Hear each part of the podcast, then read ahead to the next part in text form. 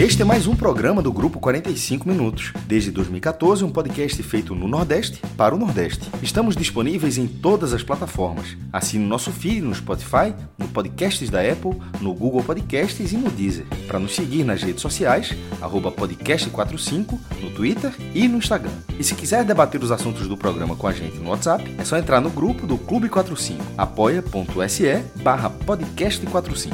Muito obrigado pela escolha e pela confiança.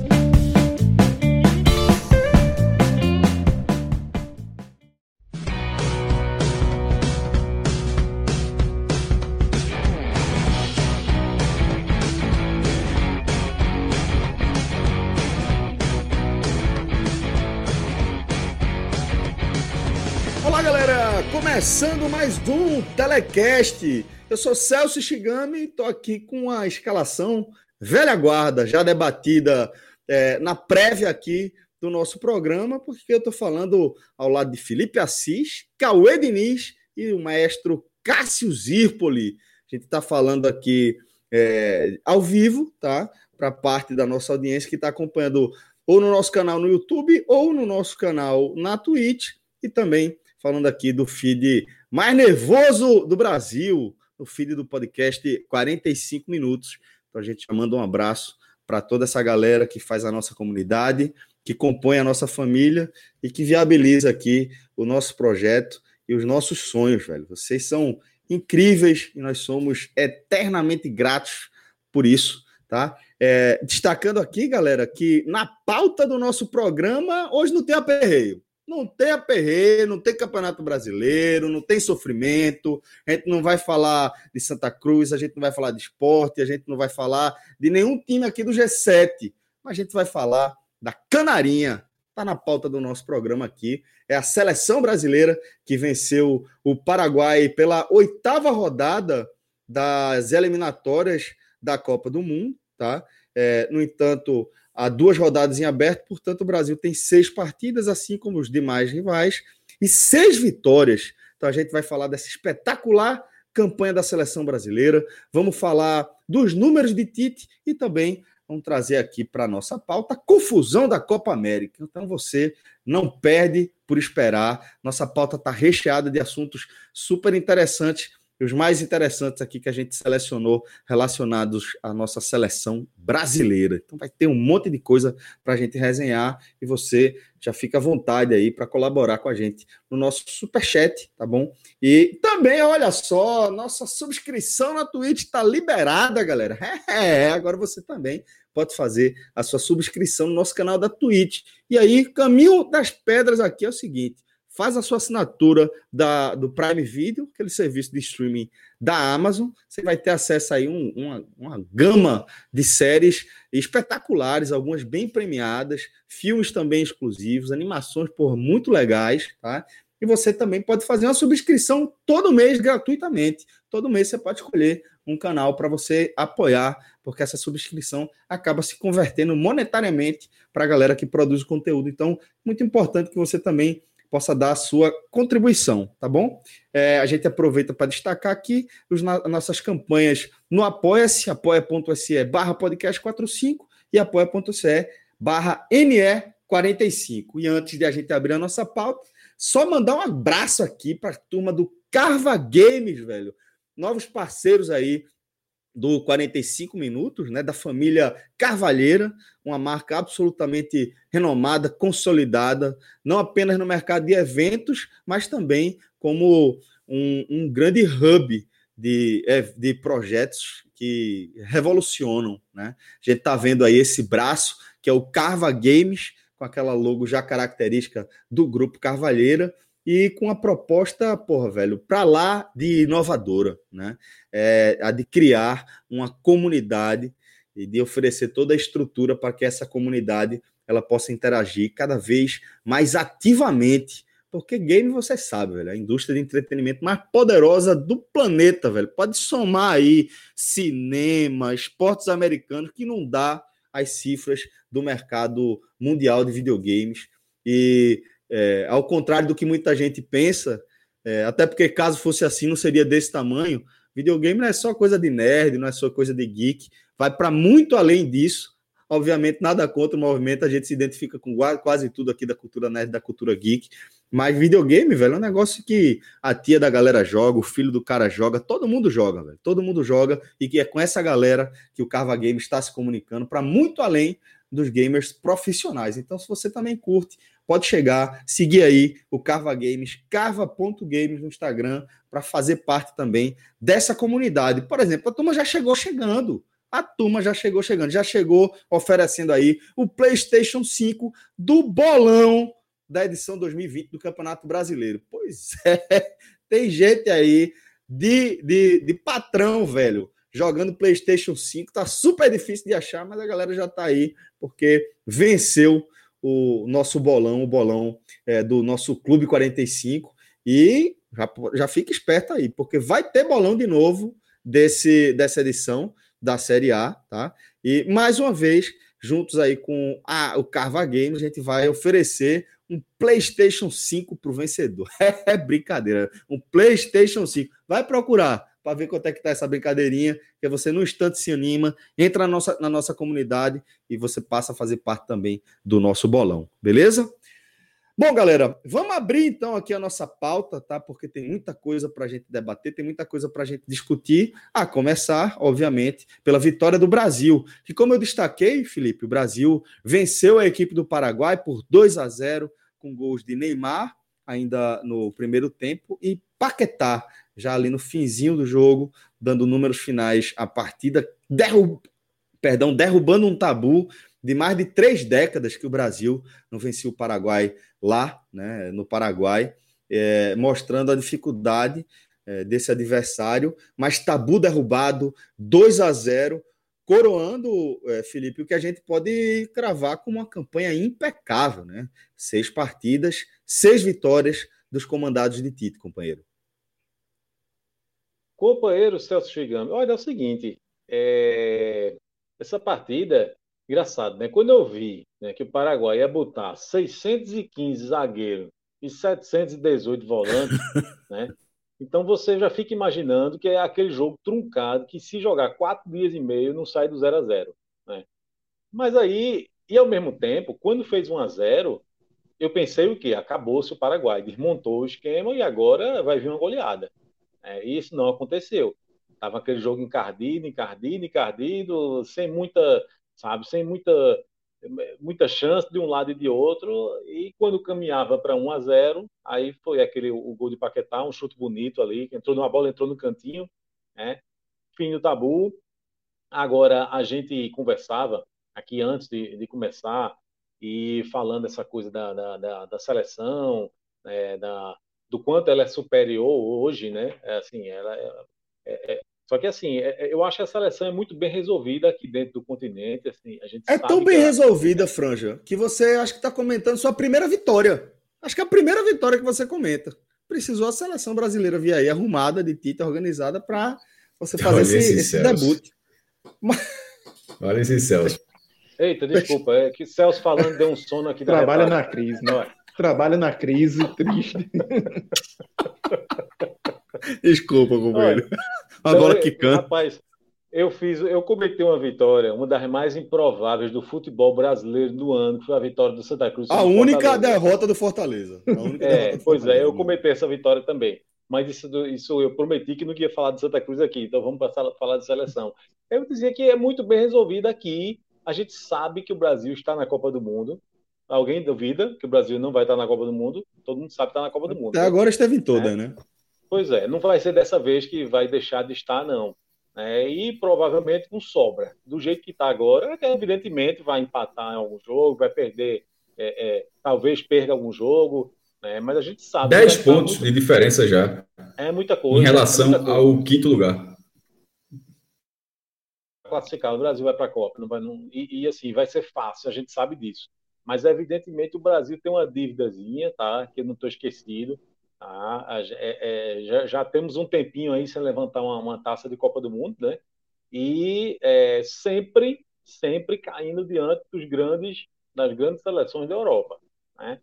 Então, é, foi assim em 2006 contra a França, em 2010 contra a Holanda, Em 2014, não preciso dizer contra quem foi, em 2018 contra a Bélgica. Então, vamos ver se, se, se essa seleção que se mostra é, na, na, na, nas últimas décadas tão, tão bem aqui dentro do continente, se ela se, volta a ser uma gigante é, uhum. mundialmente. Tá? Se a gente sai aqui da, da nossa casinha e, e passa a ser uma, uma, uma, uma gigante mundial, como sempre foi. Né? Tem, independentemente de estar jogando contra sul-americano, europeu, ou seja lá o que for. Mas é uma que é indiscutível que está muito bem, Celso. Aí não tem o que discutir. Né? Concordo, é, Franja. Cauê, seguinte.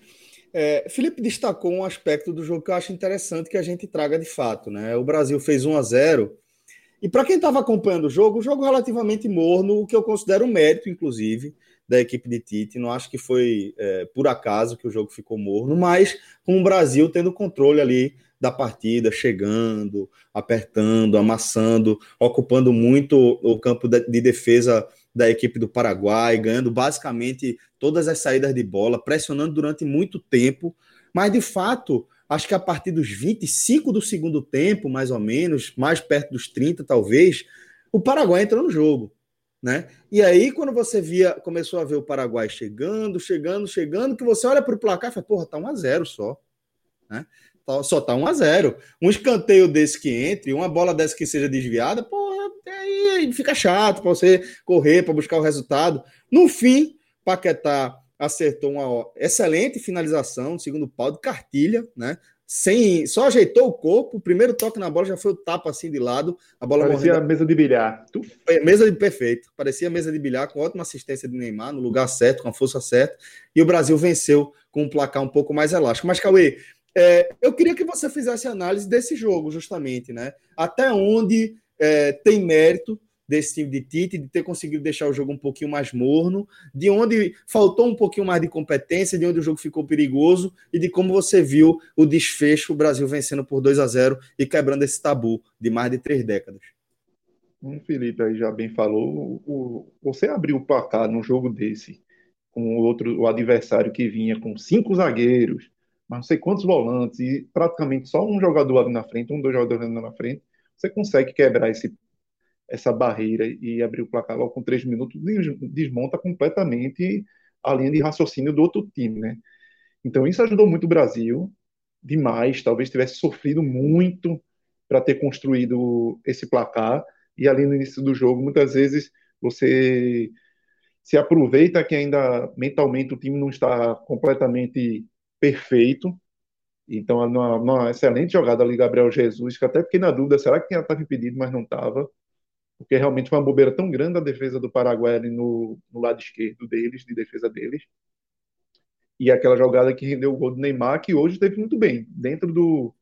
Não é ainda o Neymar, na verdade, que a gente espere, que a gente sabe que possa jogar. Mas está na função, né? Dele, Aparentemente ele está fazendo isso, jogando o lugar certo e apre... aperfeiçoando aquilo ali, né?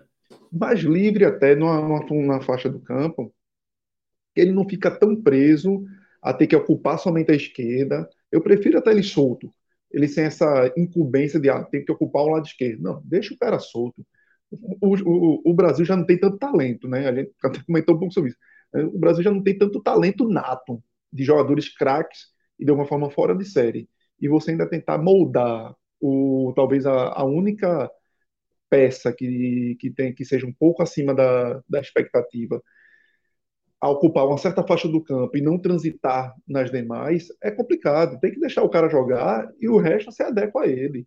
Então o Brasil conseguiu fazer o gol, domar o jogo à sua maneira, cozinhando muitas vezes ali o Paraguai, que não tem uma qualidade ofensiva que ajude, foi muito mais no, na reta final do abafa e pela, pela própria colocação do Brasil e não matar o jogo. Acho que o Brasil deixou o jogo tão sonolento que fez com que o Paraguai se sentisse à vontade a atacar e dar uns sustos, dar uns sustos ali. Então, é, é um cenário que também o, o próprio, a própria seleção, o próprio Tite, tem que, tem que estabelecer que é melhor cortar logo o mal pela raiz.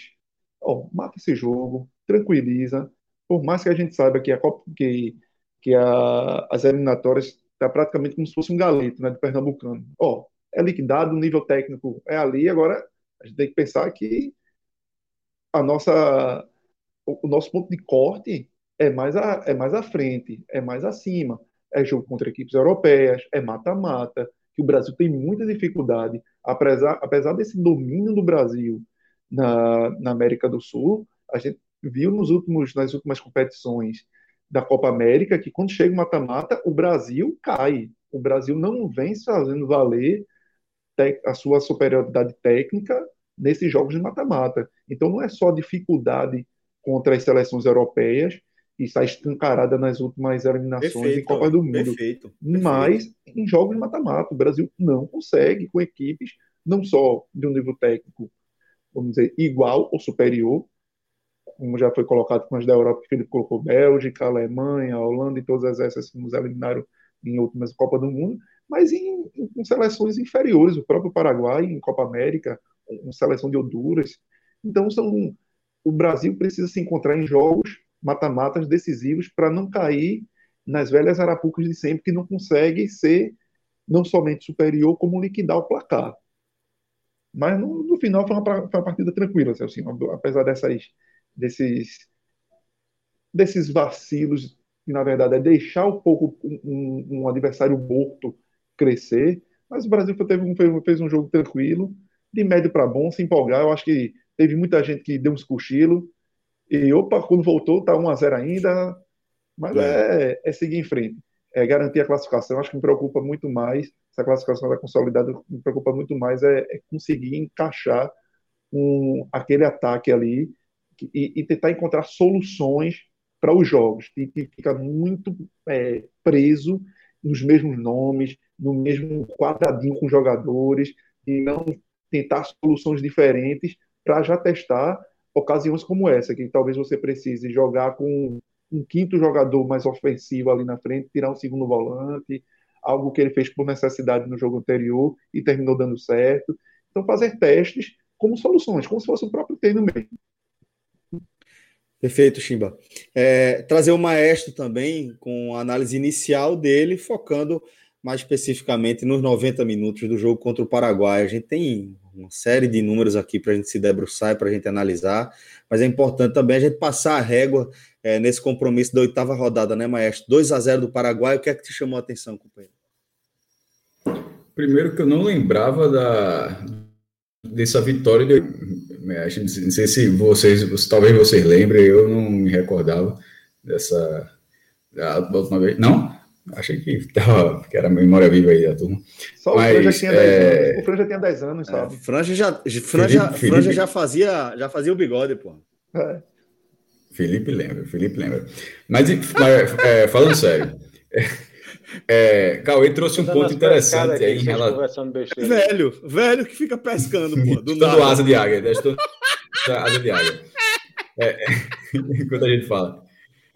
É, so, Cauê trouxe um ponto importante sobre o encaixe do Brasil com jogos que talvez que importem, que, que jogos que importam, que, vão, que na Copa do Mundo tende a ser, não, não na primeira fase, mas possivelmente nos mata-matas, como vencendo jogos contra os europeus de médio ou grande porte, porque, assim, o Brasil perdeu só para ótimas seleções, mas eu digo em relação à história. A Bélgica não é uma seleção de grande porte em termos de resultado, mas era uma seleção de grande porte técnico naquele momento, né?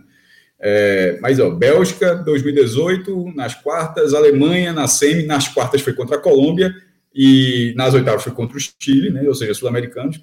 Aí, e foi México, se eu não me engano, né? Na, na, nas quartas de nas oitavas de 2018. É, aí, com sofrimento, Cássio. E com sofrimento. E com, sof... e com sofrimento. Vai para 2010, Costa do Marfim e depois cai nas quartas para a Holanda de virada. Vai para 2006. É, tirou quem? Será que foi o Chile nas oitavas de 2006? Não me, não me lembro. E cai, mas, e cai, foi o Chile, né? acho que foi o Chile, e, 2006, e cai para a França. Ah, ou seja, a última vez que o Brasil tirou um europeu pô, foi, a, foi a, a, final com a Alemanha em 2002, por 20 anos vai completar. A coisa não é algo para ser ignorado. E tem hora que deixa de ser surpresa. O jogo do Brasil não vem. Foram jogos duros, por exemplo. O jogo contra a Alemanha foi um passeio, claro. Contra a Bélgica, jogo duro. O Brasil teve, teve a bola ali, pelo menos buscar um empate, aquela de Renato Augusto. Contra a Holanda, primeiro tempo excepcional, mas tomou a virada. É, a França hoje, não. A Fran... É, eu acho que, assim, desses jogos que eu citei, a França, o Brasil jogou muito mal, mas o Brasil tinha um timaço. Ou seja, na verdade, o Brasil era melhor que a França naquele momento. A, a França arrancou a partir do Brasil ali para depois fazer uma ótima campanha de ser vice-campeão do mundo. Contra a França, o Brasil estava desfalcado de Neymar e a França era, e, desculpa, a Alemanha. O Brasil estava desfalcado de Neymar e a Alemanha, obviamente, era muito mais tímida que o Brasil. Então, assim, dessas situações, dois jogos duros e o Brasil perdeu os dois. O Paraguai vencendo, o Brasil cumpriu um protocolo, já está com 10 pontos de vantagem, não, não tem como ser quinto colocado. Porque quando eu falo quinto colocado, é o primeiro país fora da zona de classificação direta, mas o quinto lugar vai para a repescagem.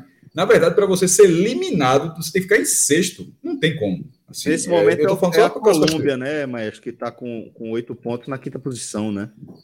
É, e foi buscar, que é até a posição, na verdade, do quinto também, né? Ou seja, foi, é, é a mesma pontuação entre ser quinto e ser sexto, mas são dez pontos.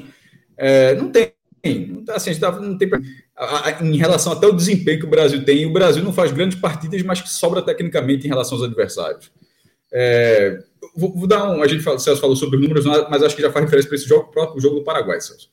Essa foi a quadragésima vitória de Tite no comando da seleção brasileira, somando a passagem desses dois ciclos mundialistas. São 40 vitórias, 10 empates e 4 derrotas. 115 gols a favor, 19 gols sofridos. Nesses 54 jogos, jogos 38 o Brasil não sofreu gols. E se você considerar só o pós-mundial 2018, ou seja, depois daquele jogo da Bélgica, já são 28 partidas com 20 vitórias, 6 empates e 2 derrotas. O, retro, o, o, aproveitamento geral de Tite é de 80%. E detalhe, chegou a 80 agora, estava 79 com essa vitória, cruzou a barreira foi para 80. É um desempenho excepcional, mas que vai justamente essa dúvida que começou no jogo do Paraguai, mas que você já, já, já joga para frente. É um 80% que, infelizmente, não dá não, ele não traz uma confiança para se pegar a Bélgica de novo. Se pegar, a França, se pegar a França, pelo amor de Deus. A França, nesse momento, é muito, é muito melhor do que o Brasil. Seria um jogo assim, muito complicado. O Brasil, óbvio que o Brasil tem talentos individuais. O, o ataque todo do Brasil joga nas principais ligas, são destaques na maior parte do tempo dos principais clubes da Europa. A, o, o, do goleiro ao, ao, ataque, na verdade. O goleiro, os, os, dois goleiros, um campeão europeu, outro foi vice-campeão europeu recentemente. Zaga estava no, no, no, campeão europeu, embora não tenha jogado, né, Thiago Silva. Então, mas assim, o Brasil, no goleiro a ponta esquerda, tem talentos individuais, mas o, o, o, time não convence. Eu acho que esse jogo do Paraguai que deu sono, não foi o primeiro. Eu acho que o jogo contra o Equador deu sono também. Assim, eu, eu, é duro. E, esse, na verdade, foi até um horário melhor, né? Terça-feira, porque o jogo contra o Cidadão é, brincadeira. Aí teve o, o 5x0 na Bolívia, que também foi numa sexta-feira, 9 mil, lá no começo das elimina dessas eliminatórias, lá em outubro. Assim, não, é um Brasil que todo mundo acompanha, porque acompanha a audiência da Globo é enorme. E você, você escuta, Galvão, todo mundo ligado na Globo, é aquele clássico. Quando ele fala isso, minha amiga, é porque tá chegando Ibope na mesa dele e, tá, e, o, e o número tá lá em cima. Mas é todo mundo ligado num jogo que falta ganhou do Paraguai, ganhou com sobras. O, o scout é até equilibrado, mas as chances reais há, há uma diferença. O segundo tempo foi todinho a bola raspando a trave do goleiro paraguai com o Brasil. O segundo gol do Brasil foi bem merecido, 1 a 0 não seria o placar da partida. O Brasil fez um segundo tempo para ampliar o jogo. Mas hum, fica, fica aquela sensação, e, e a gente está no mesmo para começar a Eurocopa, numa outra pisada, no outro ritmo. E aqui a gente vai para a Copa América. Assim, tem que ser a Copa América, claro, é a Copa Continental que o Brasil disputa, não, não tem o que fazer. Né? Não tem que ser, como ser diferente disso. Mas a questão é que o nível técnico que o Brasil enfrenta agora não, não satisfaz. A própria Argentina está tendo muitos problemas. São três empates. Você fez 2 a 0 hoje, você deu empate na última bola do jogo, cabeçada de Borja, e aquele que é o colombiano que foi Palmeiras, já saiu do Palmeiras.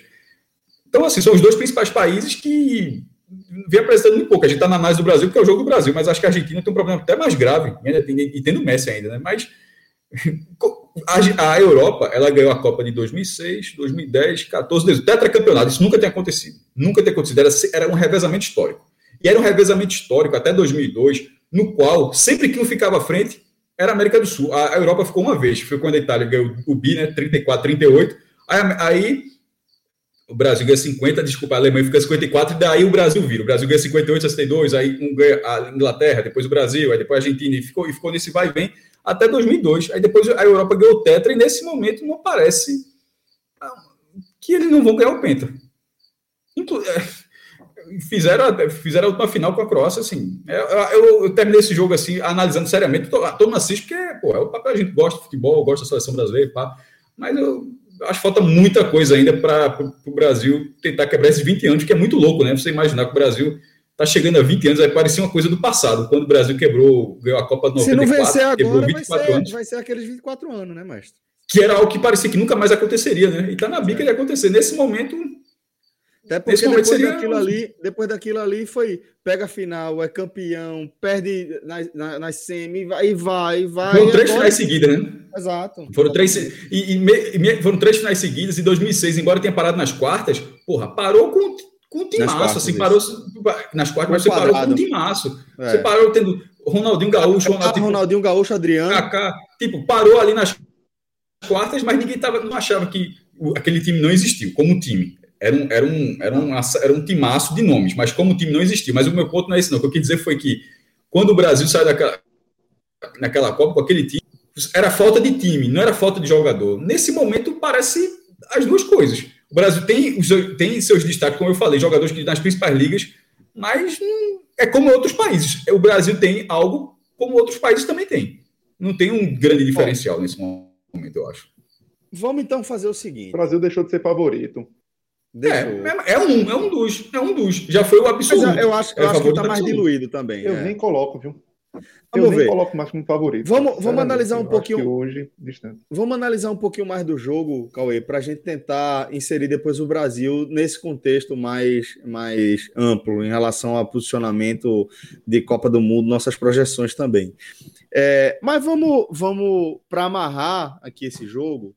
é, eu queria que vocês trouxessem aí alguns destaques dessa partida, tá? Não precisa ser aquela análise mais ampla que a gente faz, não. Mas fique à vontade para trazer destaques positivos, negativos. Eu vou deixar a Franja é, começar aqui a análise dele.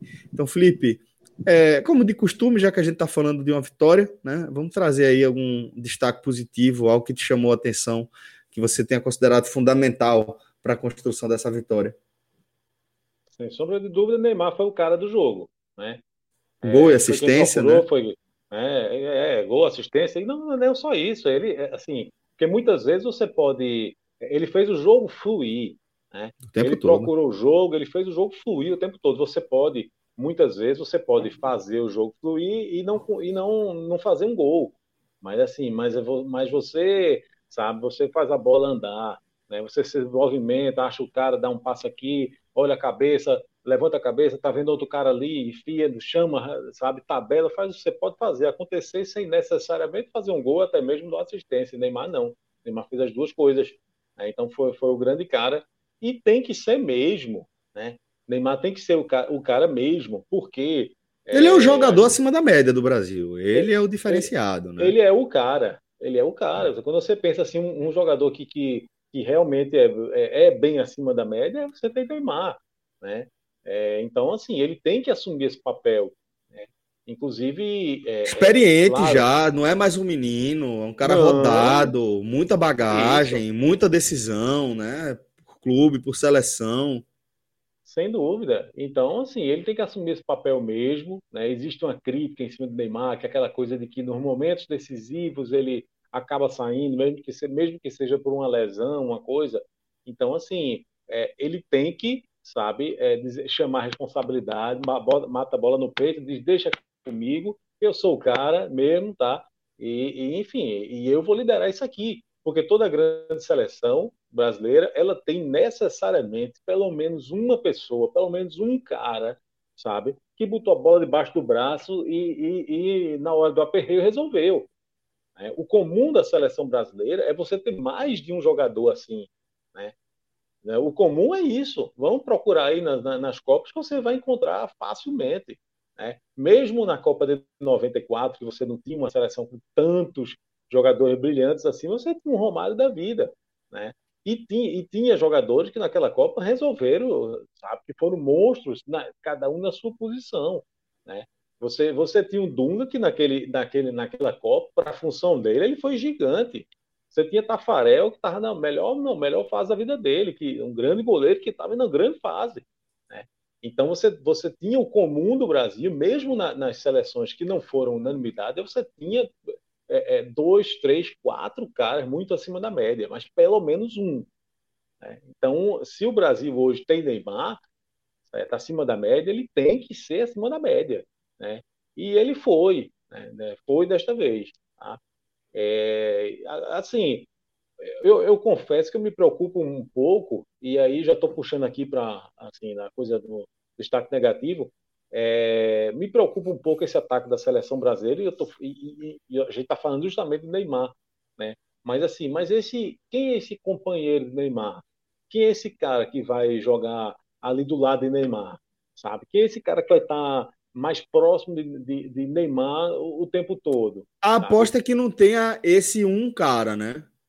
A aposta é, é, de Tite é realmente diluir essa responsabilidade e eu, eu, eu gosto. É eu acho tá. que o Brasil está bem servido. Se você olhar para o lado de Neymar, considerando ali, desculpa, Felipe, vou tocar para tudo de novo, mas se você claro. considerar o espaço que, que, que, Neymar ocupa ali, né, entre as linhas, é, na intermediária ofensiva, flutuando para um lado e para o outro, olha para a direita, você vai ter Gabriel Jesus. Você olha para a esquerda, você hoje tem um, um, um Richarlison.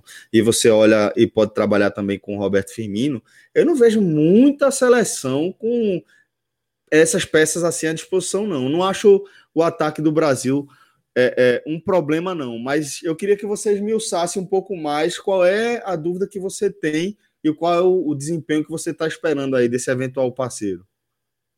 Olha, é, veja, eu, eu não vejo Firmino como uma unanimidade, tá?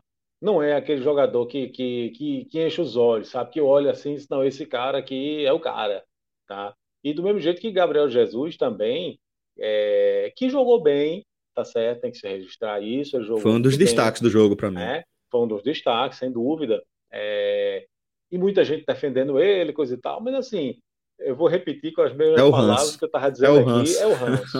É o ranço, eu tenho memória. Certo? É. Eu tenho memória e assim. Foi muito mal aquela, na Copa, né? Aquela muito, participação muito mal. dele. Você jogar, faz uma seleção brasileira com camisa 9, pô. Com camisa 9, inofensivo como ele foi em 2018. Então aquilo ali. Que é mais do que passar em branco, né? Foi mais do que passar em branco. Por exemplo, hoje ele passou em branco e ninguém está questionando o desempenho dele, né? Muita movimentação, claro. muita entrega, muita ultrapassagem, muita jogada de linha de fundo, muita, muita é, é, defesa, muita, muita recomposição, né? Mas na Mas... Copa não teve isso, né?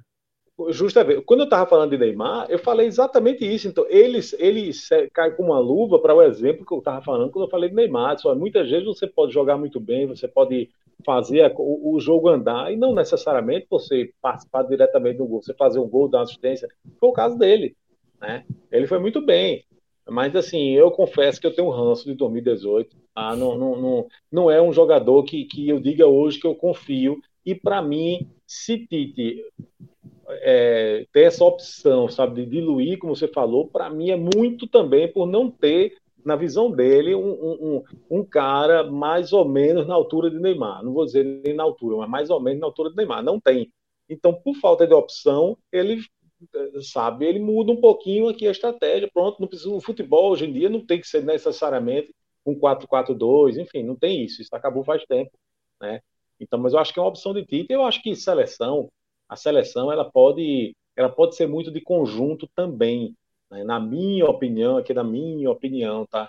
Se, se, tinha uma seleção que tinha condições de ser campeã, eu estou falando depois de 2002, se existia uma seleção brasileira com capacidade de ser campeã, e se tivesse passado da, da, da, da, fase onde foi eliminada, ela ia ser candidatíssima ao título, era a seleção de 2010, que não era certo? Em termos, se a gente for lembrar os nomes aqui, não é uma, uma excepcional seleção, longe disso, mas era uma seleção que estava extremamente bem organizada, que tinha um conjunto muito forte.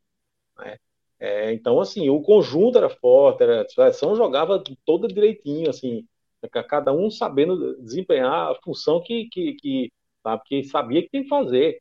Agora foi realmente um, um daqueles jogos que aconteceram coisas ali, falha de, de, de goleiro, é, sabe? Enfim. Gol perdido, e, né? né? Destruíram, exatamente. Teve o gol que foi, foi anulado, teve, as, aquelas coisas que numa decisão, a coisa acabaram. Né, sabe? É, destruíram o Brasil ali, mas era, era uma seleção extremamente competitiva, mesmo sabendo que tinha suas limitações. Então, o Brasil pode hoje sim é, é, formar uma, uma, uma, seleção competitiva, apesar da ausência de estrelas. né? Como a gente já, já falou aqui. Agora, uma pena, qual é a pena? É que você não tem muito teste para essa seleção. A seleção vai, vai, vai, vai destruir nessas eliminatórias, não tenho dúvida nenhuma. Vai destruir, mas assim, você fica sem, sem cadê o parâmetro?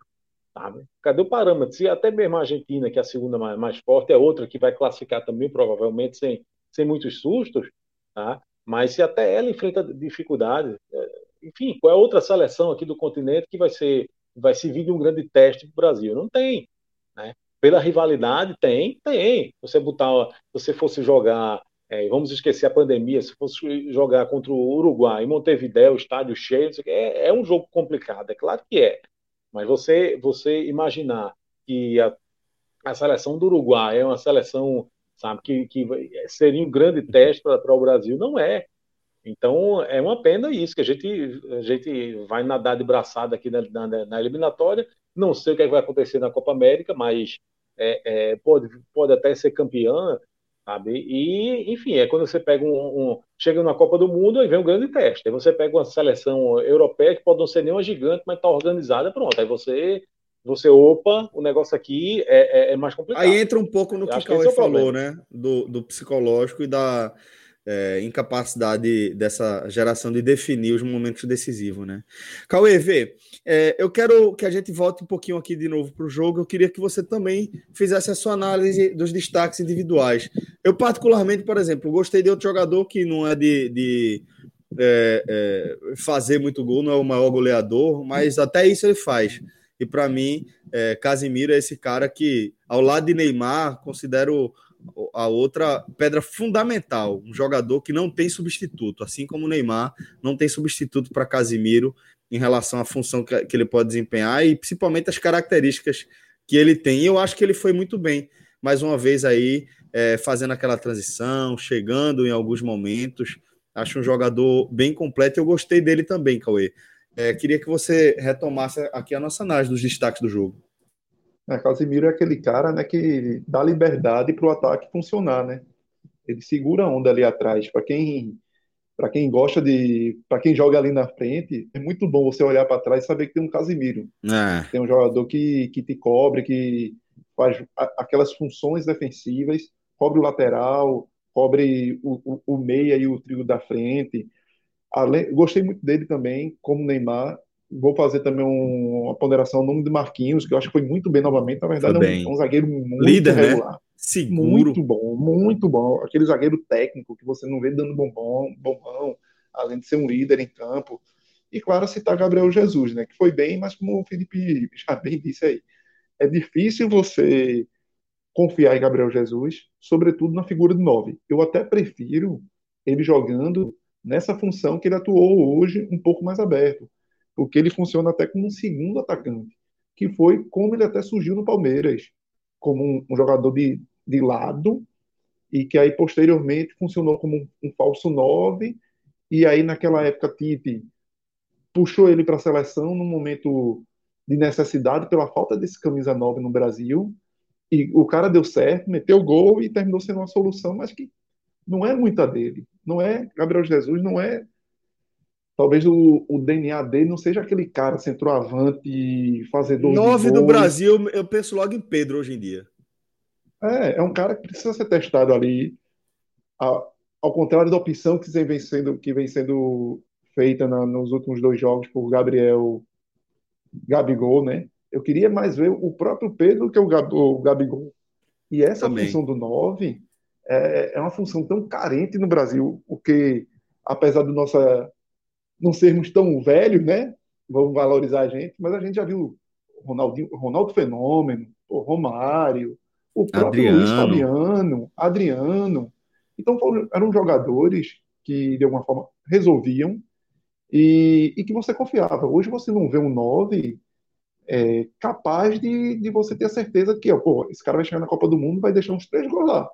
Não vai. E a gente já sentiu isso com Gabriel Jesus há, há três anos, sentiu isso levando quatro anos atrás com o Fred, que ficou com o, o rótulo de poste, e possivelmente vamos ter essa dificuldade para mais cinco anos, porque a gente não vê novos centroavantes é, magníficos de grande, de fora de série, como a gente tinha no Brasil antes. Antes você era, uma, era uma disputa era tão grande que você ficava um camisa nove de um, de um clube de um clube grande brasileiro e você, poxa, esse cara não ganha uma Copa do Mundo, como é que pode? E hoje não, hoje você cata para ver se você acha um jogador para aquela posição, como até para o ataque inteiro. Eu, eu sou da Felipe, eu, eu, eu, eu vejo o setor ofensivo do, da seleção brasileira, não só os que estão convocados, mas até no, no leque geral, de um, um bom, mas um bom ali mediano, nada que me enche os olhos, nada, eu não, eu gosto de Richardson, mas também não é aquele cara, poxa, é, era um sonho ver esse cara jogar. Não, o próprio Gabriel Jesus não é, Everton Cebolinha não é. Eu acho que são bons jogadores para os seus clubes, mas nada fenomenal para a seleção brasileira. Talvez em, em outros tempos, talvez há, há 15 anos atrás, esses caras não tivessem nem indo para uma Copa do Mundo, não tivessem nem como opção na Copa do Mundo para o Brasil. Nem então, Gabigol, né? Também está nesse Gabigol, também. Nem Gabigol, acho que não tem. Você fica, eu fico puxando na cabeça para ver, poxa, tem alguém que te encanta no futebol que você não tem, é difícil você ficar puxando, então não tem nem muito o que, o que recriminar às vezes de Tite, assim, ah, mas puxa esse, talvez dê uma chance a mais a Pedro, mas o próprio Pedro no Flamengo não é um titularíssimo, então você mesmo não tem aquela garantia, ah, Pedro vai chegar e vai arrebentar. Não, na verdade a gente precisa ver Pedro para ver como é que ele se comporta na seleção brasileira. Então, é, é muito jogador bom, aquele bom, bombonzinho tal, mas que você não tem aquela certeza de, pô, vou apostar que esse cara vai ser o craque da seleção brasileira na Copa do Mundo. Não vem. Eu acho que é uma, é uma entre-safra que o Brasil vem tendo naquele setor ali, muito grande, e, e que não foi feita essa reflexão. O Brasil tem muita dificuldade, tanto ali quanto o camisa 10, o próprio camisa 8, que eu acho mais uma vez Fred foi mal, até no, levando os negativos. Fred mais uma vez, e tem nomes ali para a posição que você poderia testar, Gerson do Flamengo, o próprio Bruno Guimarães do Lyon, que são caras que estão na seleção olímpica, mas são posições que o Brasil vem demonstrando uma carência já de, de alguns anos e que não vem aparecendo jogadores fora de série para essas posições. Maestro, quero também sua contribuição aqui para a nossa análise dos destaques individuais aqui desse, dessa vitória sobre o Paraguai. Então, já foi dito, não, Celso. Assim, eu citaria. Neymar foi o, o. Vou trazer só uma curiosidade. Cara, Neymar, Gabriel Jesus e Casimiro. Mas é, se fala muito, tá virando meio que meme, né? O craque só bota as notas de jogador. Mas, jogando sério, o aplicativo, as notas via aplicativo da análise do jogador. Neymar teve 9,1, Gabriel Jesus 7,3, Danilo 7,3, Ederson 7,6. Para você ver, são, é, foi bem, mas ao mesmo tempo, é aquela, essa, a nota vai crescendo que o Paraguai vai chegando, mas sem tanto perigo de fato. Eu estou dizendo que eu concordo com essa nota, não, estou só trazendo curiosidade. E a outra nota azul, né, considerando 7 para cima, Alexandre 7,1. É, as mais baixas aqui foram de Richardson, 6,5, Firmino, 6,5. E Marquinhos apagado para mim, também achei. É aí que tá. Indo além das notas agora, por exemplo, eu acho que Ederson não. A nota dele está muito elevada, considerando assim, e que Firmino foi, acho que foi o pior. Para mim também, foi o ponto baixo, viu, maestro? Não, Concordo. E se fosse é, um, um ponto a menos do que Richardson tem. Não dá para ser esse é. empate, não. É, mas enfim, Neymar é, é um, e, Neymar não teve uma atuação do 9.1, né? Eu estou, estou falando, pô, esse negócio vai atuação do 9.1. 9.1 é quando. Eu lembro na placar, é, é, que é subjetivo, né? O placar, ela. ela quem, quem todo mundo sabe que tem a, a bola de prata se dava nota. Hoje tá até com a ESPN, mas antigamente era na própria edição, vinha na, no, a cada mês vinha a ficha do jogo e a nota que cada jogador recebeu. E aí eles contratavam pessoas de outras localidades, aqui no Recife, inclusive, é, você tinha um contato direto para dar essas notas, e o 10 não adiantava aqui do Recife eu, eu colocar um 10, por exemplo. Isso tinha toda uma regra para chegar a um 10, porque era 10. É Giovanni numa semifinal do Campeonato Brasileiro, Santos e Fluminense. O Santos ter sido goleado na ida e golear na volta e se classificar para a final com o cara fazendo três gols, dando passo, fazendo tudo. Ou seja, é uma coisa anormal. É, Edmunda, que, que tem o recorde de gols do Brasil, no brasileiro. Seis gols. É um 6 a 0 sobre o União São João. Edmundo não ganhou 10 naquele jogo. Naquele jogo. ele, ele quebrou o recorde, mas não deram 10, porque perdeu o pênalti, então não foi perfeito. Ele, mas ele fez seis gols, é o recorde. Enfim. Então, é, considerando a de Neymar, não pode ter sido 9, né? É só para dizer assim, a, a, a, lógica não faz tanto sentido a lógica. Mas ele foi, ele foi, ele quis jogo. Ele quis jogo, é o cara que está muito aberto à busca pelos recordes se tornou maior artilheiro né, do Brasil, como foi, como foi dito na transmissão, dado muito interessante nas eliminatórias. Fez seis gols nas eliminatórias da Copa da Rússia e já são cinco nessa agora, só que ainda faltam 12 jogos, pô. Ele igualou o recorde de Zico e Romário, tendo mais 12 jogos desta eliminatória da Copa. Por, porque ele tem 29 anos, eliminatória também. mas vai aí você jogar, dá spoiler, vai jogar. Mas aí Romário, Romário Primeiro, que Romário tem 11 gols em 8 jogos, viu? porque desses aí, quatro foram sobre a Venezuela, um 6 a 0 foi, Aquilo foi eliminatório da Copa? Eu acho que foi. Que foi Candinho o treinador. Foi quando o Luxemburgo foi sair, foi o único jogo que Candinho foi, foi 6 a 0 na Venezuela, lá na Venezuela e 4 de Romário. O Brasil, ou foi amistoso aqui, não lembro. O Brasil não jogou as eliminatórias para a Copa de 98. O, o, o Brasil, é, foi uma vez que. Né? é que o campeão do mundo não jogava. Então, Romário podia ter mais gols também. Ele não, ele foi brasileiro campeão mundial e não era jogou as eliminatórias para era o, E as eliminatórias eram mais curtas, o anfitrião, não era? É, as, as, exatamente, as eliminatórias eram mais curtas, era o campeão do mundo e o anfitrião. As eliminatórias eram mais curtas e o Brasil ainda não jogou, então o dado de Romário distorce muito. Mas enfim, só estou falando para justificar o baixinho. Mas Neymar vai quebrar esse recorde. Só se ele parar de jogar futebol. Se ele, ele é, ficar em campo, é, não tem o que fazer. Ele vai quebrar esse recorde. E já só, ele fez, fez o gol contra o Equador, fez gol nesse, e a média dele é muito boa, 0,62 por partida. Ele já está, olha só, a 11 gols de Pelé. Neymar tem 29 anos, quando foi para a Copa do México, mas hum, Pelé meio que se aposentou um pouco depois daquela Copa também. Chega ali com 30 anos naquela Copa. Neymar tem 29, chegaria com 30 na Copa do Catar. É, só faltam 11 gols para igualar Pelé em jogos oficiais. Ele tem 66, Pelé tem 77. Mas assim como, mas assim como eu falei da, no, na live anterior do Jogo do Brasil, eu eh, trago agora também que eu valorizo muito a lista absoluta. Porque a lista oficial a da FIFA é país versus país. Só que aí agora eu posso falar, todo mundo aqui já viu, não é, existia jogos de outro tipo. Tinha, o Brasil já jogou contra o centenário do Barcelona, pô, em 99, foi até Rogério Ceni, o, o goleiro, o Luxemburgo, o é, foi o treinador do Brasil. Era comum, isso acontecia. Não era jogo treino, não. Brasil de uniforme completo, jogo passando na Globo, 50, sei lá quantas mil pessoas no, no Campo Nou. Tinha Brasil contra a seleção baiana, Brasil contra a seleção. Acontecia Brasil contra não sei o quê. Esses jogos contavam. E Pelé nessa lista, aí ele tem 95 gols, são 29 de diferença. Esse gol de Neymar, Neymar que já é o segundo artilheiro na lista absoluta, na lista, desculpa, na lista oficial, na lista absoluta, com esse gol ele empatou com Zico.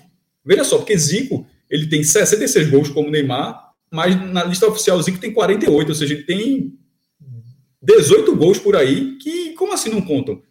Porra, claro que esses gols contaram, pô, não era amistoso, era amistoso, era, não era só porque era Brasil contra é, o Real Madrid, mas botar para jogar, vai jogar, pô. Hoje não tem mais isso, hoje é só país contra país.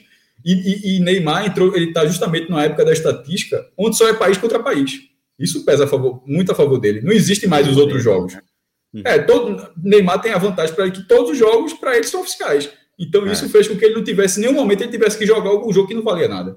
Então, é só para. Mas é, ele vai quebrar todos os recordes. Vai quebrar o recorde de, da eliminatória, possivelmente o da Copa do Mundo. Se fizer uma boa Copa do Mundo, tem grande chance de. de, ah, não, se bem que Ronaldo está com 15. Eu, estava pensando Pelé. Pelé tem 12, mas Ronaldo tem 15, né? Para Ronaldo falta um pouco ainda. É, o, o, da lista de, de, a lista país versus país, eu acho que vai bater. Eu acho que ele faz 11 gols pela passagem da seleção brasileira dele ainda. Agora, 29 gols da, da lista absoluta, essa eu acho que é. aí vai surpreender. Se Bom, ele conseguir passar. É, ó, a gente vai continuar aqui o nosso debate, mas eu queria trazer Cauê Diniz para a gente trazer também uma novidade daquelas que deixa a gente porra, muito, muito feliz porque sempre que 45 minutos soma um parceiro novo à nossa caminhada, Cauê, velho, é motivo de muito orgulho, é motivo de muita satisfação e é mais um indicativo de que a gente segue no caminho certo. E aí, Cauê, estou falando de um lugar onde você encontra absolutamente de tudo, velho. Se fosse jogador, a loja do condomínio, jogava em todas, jogava no gol, jogava na lateral, jogava na zaga, jogava no meio de campo, jogava de criação, na, de, de, de, de ataque, na ponta, porque lá o cara encontra de tudo, Cauê. Impressionante essa loja do condomínio, companheiro. Exatamente, Celso. Você resumiu super bem. É o lugar que você, se você tiver em casa, ó, deu uma bronca, acabou a pilha do controle remoto, vou lá.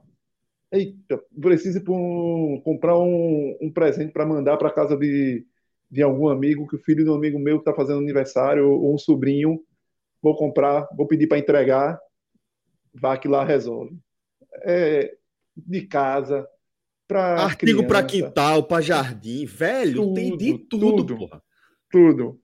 O nome condomínio é só por ser carro-chefe. Pronto, leve, leve desse conceito. É só ser carro-chefe. Nada lá que, que, realmente você se surpreende. E realmente é uma, uma parceria nova, né? É bastante legal. É, é, eu conheci, e aí vou falar até um pouco do, da figura do, do dono lá do, da loja do condomínio, o Roberto. Conheci Roberto na época do Diário de Pernambuco, quando fui fazer uma entrevista com ele, que terminou se transformando num perfil sobre o próprio Roberto. Isso em 10, a gente publicou essa matéria na época, em 10 de março de 2018. E é um cara que super humilde, filho de caminhoneiro e uma mãe doméstica, nascido em Caruaru, um cara que veio com 15 anos morar no Recife. Isso eu contei duas páginas de jornal, pô, você para dar duas páginas de jornal para alguém é realmente porque a história é muito bacana. Mas foi uma história muito legal de se contar. Eu gosto muito de, dessas histórias de, de vencedores, de gente que consegue transformar é, as dificuldades em vitórias. E, e, Roberto foi um cara que realmente, é, se você, quem quiser, tiver curiosidade de resgatar, dá uma gugada aí atrás, você vai ver que é uma história bonita para até você chegar ao que é hoje a loja do condomínio. Muita gente, é, é uma das coisas que eu gosto muito de, de dizer, né? Às vezes você entra naquela loja, às vezes você entra numa empresa, mas não sabe a, a história que tem por trás dela, né? E são histórias muito legais. E de, essa de Roberto é muito legal. Tanto que a, a frase que eu recordo muito do, do, título da reportagem foi: Eu vim da caneta atrás da orelha. Eu era um autêntico barraqueiro. Aquele é, cara realmente de baixo que, que foi crescendo com Monte Souza, que começou a trabalhar cedo e aí viu na, na, uma oportunidade de mercado na época. Ele vendia, ia para o interior, foi militar, chegou a, a ir para Guaratinguetá, para a escola da aeronáutica, porque os irmãos tinham sido tinham servido, desistiu no meio do caminho, porque um, um irmão chamou para ele assumir a, a vendinha que o pai tinha lá na lá em Beberibe, a mercearia Convenção, na Praça da Convenção, e aí ele volta para assumir essa mercearia que era do avô que estava doente, e aí nessa nessa nova empreitada já com o DNA de comércio no, bem pre, preso nele, nesse DNA, começa a fazer viagens para o interior do estado para comprar cereal, feijão, arroz, farinha e trazer para a capital para vender no, no atacado. Então é uma história bem bacana que você nem imagina que nessa história, no final, vai casar e se transformar na loja aí do condomínio. E aí a gente tá, tá vendo, enquanto Sim. o Cauê tá, tá passando essa história aí inspiradora para a gente. Danilo está passando, para quem está acompanhando aqui a live, alguns dos produtos. Eu já vi massageador, panela de pressão, kit de faca, é, tranca eletrônica, cofre, porta guarda-chuva. Velho, você encontra simplesmente de tudo lá na loja do condomínio. Fica essa indicação para você. É, para quem é aqui do Recife já conhece, né? Fica ali na Real da Torre, pertinho do, do, do mercado. Na frente do mercado da Madalena, praticamente. Exato, exato. Hoje eu deixei dinheiro lá, né? Hoje eu fui e terminei deixando dinheiro, né? Não tem como o cara, não tem como cara entrar e não encontrar alguma coisa que tá precisando, não, pô. Pois é. Sai enchendo o carrinho. Eu fui, aí minha mulher ligou, disse, vê se tem pilha. Tinha. Aproveitei e fiquei olhando lá é, para a criança tal, porque hoje é aniversário, hoje não, ontem, né, que já passamos da meia-noite, foi aniversário do meu filho Luca, parabéns, parabéns para tá Luca. dormindo. Mas até fiquei dando olhada nos brinquedos, né? Pai é pau, né? Você entra é. em loja que tem brinquedo, você já fica de olho, tem alguma coisa legal aqui.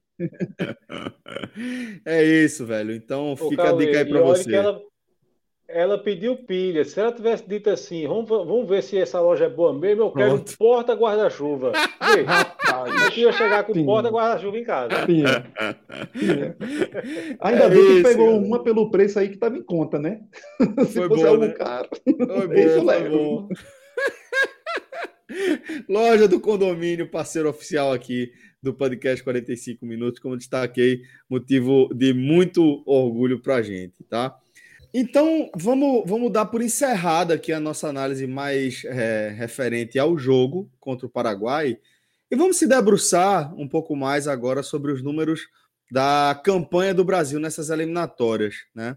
É, antes de a gente, se vocês também quiserem, já, a gente já emenda com ponderação mais aprofundada também sobre os números de Tite, porque o Brasil está nessa campanha impecável, né? Tem 18 pontos, fruto de seis vitórias nos seis jogos que disputou até aqui. Né? A gente destaca ainda que o Brasil está com, assim como o restante dos adversários, com jogos é, da quinta e da sexta rodada em aberto. No caso do Brasil, Colômbia e Argentina, portanto, não são jogos desprezíveis. O jogo contra a Colômbia é, fora de casa, né?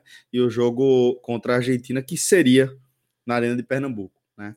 É, mas ainda assim, uma campanha irretocável. Né? Uma campanha onde o, o, Brasil só tomou dois gols, marcou 16, tem saldo de 14, 100% de aproveitamento e está sobrando contra os adversários. Se a gente focar aqui nas eliminatórias, Felipe, é, o que é que você destaca dessa caminhada do Brasil? O que é que você acha que está faltando? Tá? E o que é que, que você, se quiser também já fazer esse vínculo, o que é que você acha do trabalho de Tite? Eu acho que é, Tite é, no momento, o, o, o, o melhor que poderia ser, digamos assim. Né? Se você procura um técnico brasileiro aí com bagagem, sabe? E, e, eu acho que dentro do que a gente poderia ter, ele, ele é o melhor mesmo. Tá? É, a campanha não tem muita coisa que dizer. Né? Eu estou dizendo de agora, certo? Depois de. O Brasil, o Brasil disputou seis jogos. Né? Ganhou os seis. Eu estou dizendo, depois de seis jogos, o Brasil está classificado para a Copa do Mundo. Não há, um terço, um terço das ficar... eliminatórias. Faltam 12. Pois o Brasil é. fez seis e a gente já está cravando que está classificado. Já está cravando. E não é por nenhum devaneio, não. Não estou dizendo isso porque eu achei bonito dizer, não. É porque quando você olha para a tabela, quando você olha para a movimentação do Brasil, quando você compara com a movimentação das outras seleções, quando você olha para time por time, seleção por seleção, quem tem o que, que jogadores, o que estão fazendo, cadê, que não se analisa sabe? Cinco minutos de análise, você vê que não tem como o Brasil não, não, não ir para essa Copa, tá certo? Então, é, me preocupa, como eu disse, o, o, não, não ter um, um, um, grande teste. Né? A gente não tem um grande teste, isso me preocupa. Tá? Mas é, acredito até que você veja que Tite vai começar a fazer experiências já pensando na Copa do Mundo, ele vai começar a fazer experiência, ele vai pegar alguém que eu só deixa eu dar uma observada nesse aqui, sabe? Então, naturalmente, talvez você tenha alguma dificuldade aí para frente, alguma partida que você fez duas ou três experiências e uma partida que você fez quatro experiências e três não deram certo, você pode ter uma dificuldade nessa partida, você pode perder o jogo, tá? Isso, isso provavelmente vai acontecer. Mas se o Brasil é, é, é decidisse jogar cada partida como se fosse a última, a chance do Brasil ganhar, é, é, é, passar, assim, terminar as eliminatórias invicto é gigante. Então, eu acho que a projeção é essa. É, é, é, o meu medo é no futuro, mas a projeção em relação às eliminatórias eu não, não tenho, eu estou absolutamente tranquilo. Tá? Uhum. E só para não, só para comentar, só uma besteirinha aqui, Cássio. É, me preocupa muito. Eu fico assim, meio que me coçando aqui quando eu vejo é, é, é esses números do Neymar. E, e, é importante Cássio trazer, enfim.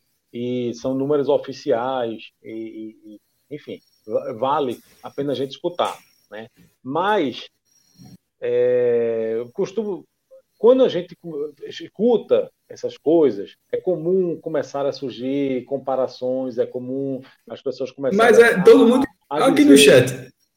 Elias dos Santos. Cássio, você não é sério. Comparar o Pelé com Mortais é para rir.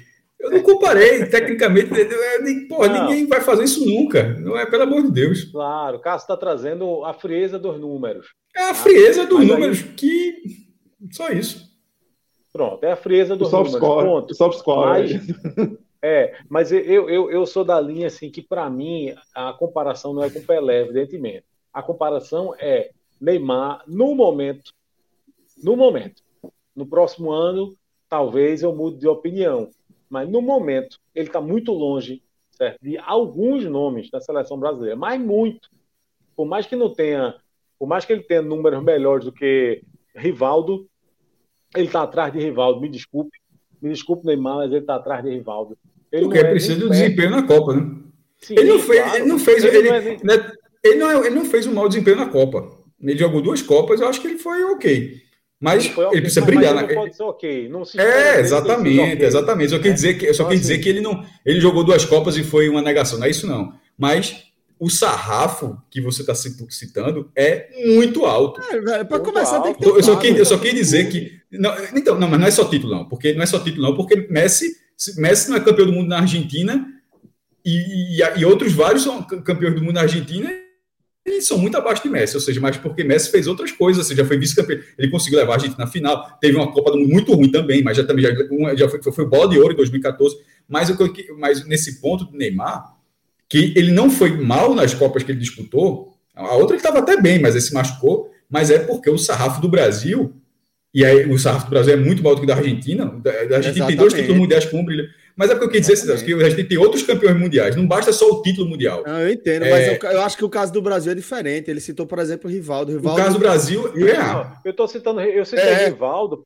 Eu citei Rivaldo porque para mim também é muito, é muito óbvio que ele não, ele está muito longe de Romário e, e, de, e de Ronaldo. Tá? Sim, então, sim. É, mas é isso que eu estou falando. a gente a gente está trazendo aí, a gente está fazendo uma comparação com jogadores que foram marcantes em campanhas de título de Copa do Mundo. Rivaldo tem 35 no... gols na seleção, só para ver a diferença. Rivaldo, na lista oficial, que, que, é, que ela tem 77, Neymar 66, Ronaldo Fenômeno 62. Isso é país contra país, certo? Romário 55, 8, Bebeto 39, que dupla, viu? Romário e Bebeto. E Rivaldo, eu até falei sexto, na verdade é o sétimo. Rivaldo em sétimo com 35 gols, em 74 jogos. Aí você fala, pô, Pô, daqui a pouco Neymar fica o dobro. Mas não é dobro. É, rival tem oito gols em Copa do Mundo, sendo três gols numa campanha sendo vice-campeão mundial e cinco gols numa campanha sendo campeão mundial como o melhor ou o segundo melhor da Copa, na, na prática. Precisa, precisa desse destaque. O nome de, de Rivaldo aí, como o Fernando bem colocou, fazendo até um comparativo em clube, talvez o torcedor do Barcelona, e aí você pode comparar Rivaldo Sim. com Neymar, porque ambos foram do Barcelona e de alguma forma uma certa idolatria. Eu acho que o torcedor do Barcelona tem mais em conta Rivaldo do que Neymar, viu? O torcedor Na verdade, é, é, não, pô, mas Neymar já fez muito. Ele, ele, ele fez uma Champions, por exemplo. Rivaldo, Rivaldo deu uma Champions pro Barcelona. Barcelona. Não, não, não, veja só. Neymar, ele foi protagonista no título de Champions. Rivaldo não conseguiu isso. Por outro lado, Rivaldo foi eleito o melhor jogador do mundo enquanto jogador do Barcelona. Barcelona, é, 90, ele era jogador do Neymar Barcelona. Neymar tinha Messi do lado. Neymar tinha Messi. É, foi Messi. assim, foi, foi Messi melhor, mas. É. Acho, era isso que eu acho que foi terceiro. Né? Eu acho que foi em terceiro lugar. Eu acho que, que tem essa diferença fundamental em relação à situação do Barcelona, né? Se for comparar Neymar e Rivaldo. Porque Neymar tinha, tinha Messi, velho. Pô, Messi é foda, velho. É, é, em, conqui em conquistas, Messi, Neymar fez mais. Sim, mas, mas individualmente foi Rivaldo. Rivaldo foi eleito o melhor jogador do mundo. Então, oh, é, é isso. Vamos, vamos é, é, trazer, eu acho que, que, na nossa análise a gente acabou é, ampliando sempre é, a nossa visão para além do jogo, para além das participações. É porque a seleção brasileira é isso, né? A seleção brasileira é, seleção, Justamente, seleção, seleção é, isso mesmo. Por isso que eu já vou propor o seguinte: a gente está aqui principalmente com essa turma aqui, né? Aí, velho, não tem pauta não. A pauta aqui é só é só para dizer que tem. Eu vou com vocês aqui. Mas é o seguinte, então a gente é, eu vou olhar para frente, tá? E a gente vai começar a falar, já que a gente já falou, já, já trouxe números de Tite, a gente já falou de Neymar, a gente já fez comparações, a gente já falou é, do que a gente espera do, do, do, Brasil em relação às eliminatórias.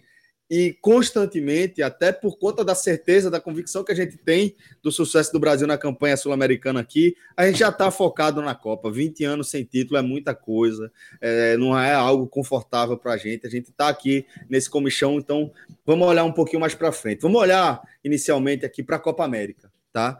É, a Copa América que é, um breve resumo aqui na, na suíte que a gente faz de acompanhamento aqui dos temas, é, deixou, vai, é, deixou de ser disputada aí na, na Colômbia e na Argentina, né? É, que é, enfrentam problemas diferentes, realidades sociais ali diferentes. A Colômbia num momento de convulsão social, mas também de, de grave crise sanitária, a Argentina principalmente numa grave crise sanitária, mas também numa profunda crise econômica, né? É, e acabou que o Brasil comprou essa bronca de é, sediar esta edição da Copa América, tá? E a notícia mais recente que a gente tem, trazer duas. Uma é mais factual, é de que o STF é, vai julgar nessa quinta-feira a viabilidade, né, a autorização de realização da, dessa competição aqui. É, não que o STF vá ficar se metendo em eventos esportivos ou deva ficar se metendo, apesar da turma gostar de, de ficar trazendo o STF para confusão, mas é, por se tratar de um tema que vai impactar diretamente a questão sanitária aqui no Brasil, que é um dos países com a pior condução da é, no combate à pandemia no planeta, se não o pior. Né?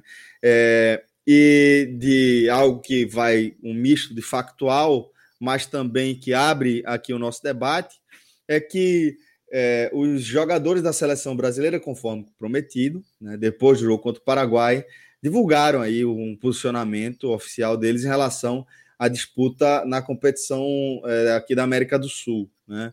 É, algo que já estava claro, algo que já vinha sendo alardeado, que até por conta disso não teve nenhuma surpresa. Né?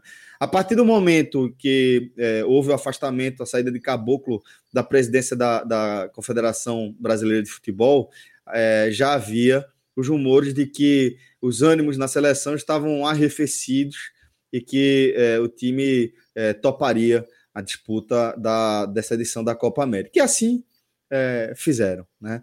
É, a gente vai disponibilizar depois aí na, nos nossos nossos perfis nas redes sociais, e assim, você já tem acesso também à nota, mas a nota é, diz basicamente que é, é um grupo plural, é um grupo que tem várias pessoas que têm pensamentos diferentes, mas o que amarra ali é, a mensagem é que eles são contra a realização da Copa América no Brasil, mas que não é, vão dizer não à convocação da seleção para servir a seleção brasileira. Tá? É, eu, particularmente, achei ruim o posicionamento, achei, é, enfim, água com açúcar no momento que não poderia ser. Acho que era um momento de posicionamento e acho, particularmente aqui, já não tô, a gente já não está mais falando de fatos, está falando de, de opinião. Fez um a... ponto curioso. Não tem a palavra pandemia no manifesto. Perfeito, perfeito, mestre. Mas é, aí a minha opinião, é, acrescentando isso que o, que o maestro trouxe na análise, acho que os jogadores desperdiçaram a oportunidade fundamental de se posicionar como deveriam. Né? É, era um momento, o Brasil vive um momento histórico de encruzilhada, onde é, as próximas gerações vão olhar com a lupa as nossas decisões, é, o nosso comportamento, a nossa postura, e essa passada de pano aí é, entra para a história também entra para a história de quem é, lutou contra a pandemia, de quem se isentou, de quem colaborou com a pandemia, e aí eu incluo também nesse bolo quem isen, é, optou pela isenção.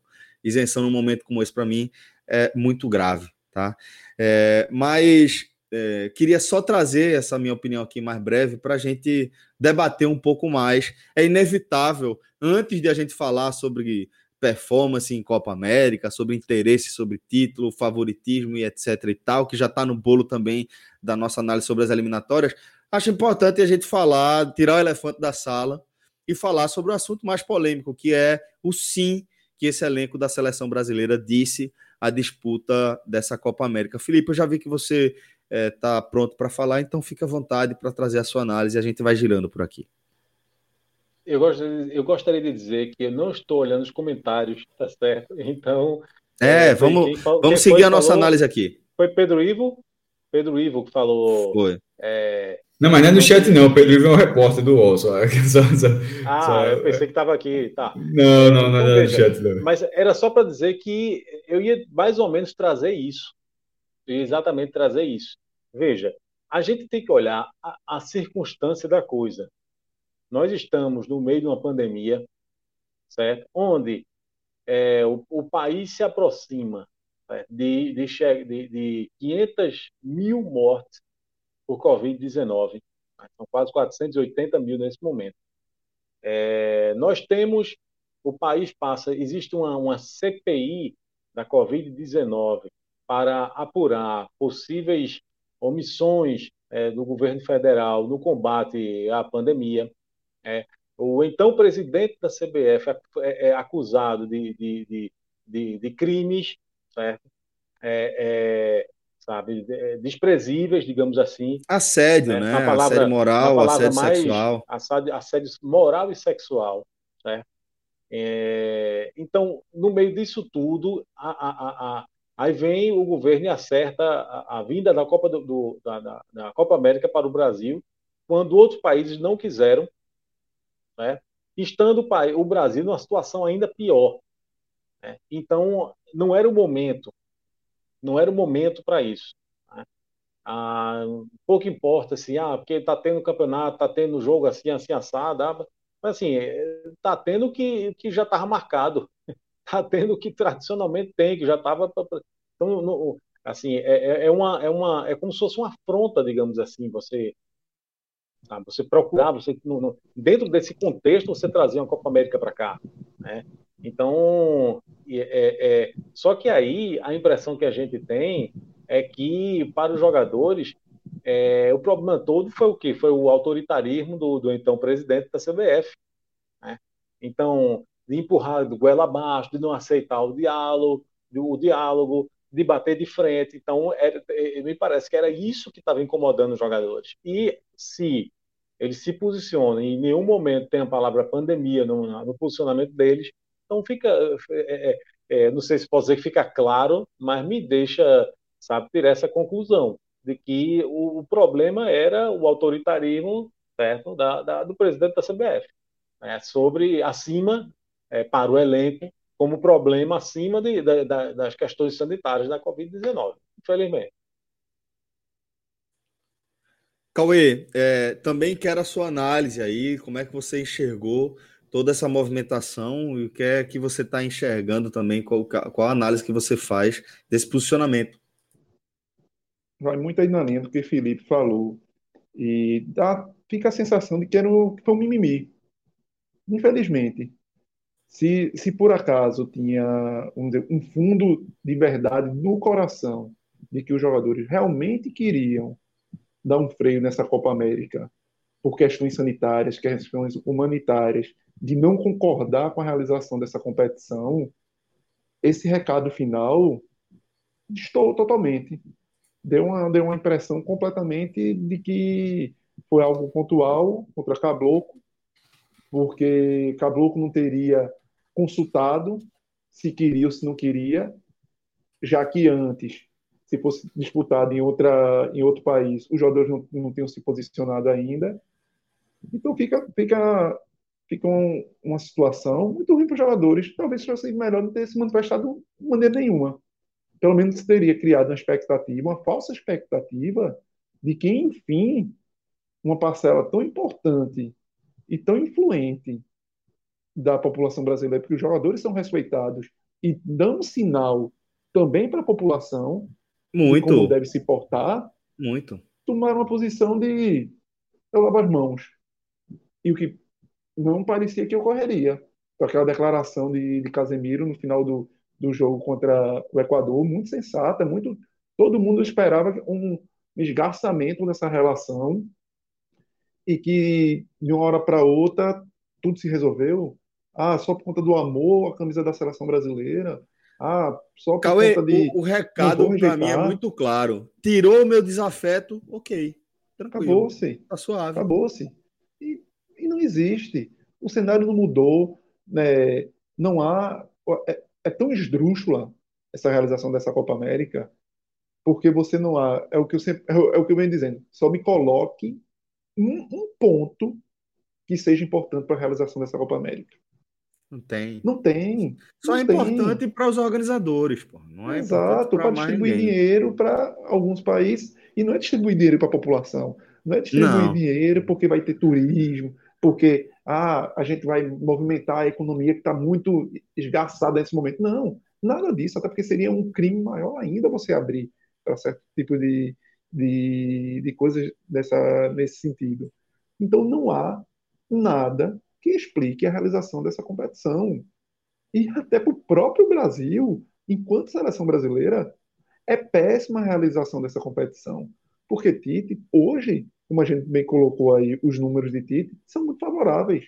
O Brasil hoje, enquanto seleção brasileira, só tem a perder com maus resultados, porque a obrigação hoje do Brasil é conquistar essa competição, por ser Sim. realizada em casa e pelo momento que vive. Mas isso é tão, vamos dizer, fichinha para o que a gente vive, que até eu termino falando isso quase que como se fosse assim, me sentindo falando abobrinha, porque a gente não tem nem que pensar em resultado em campo de Copa América.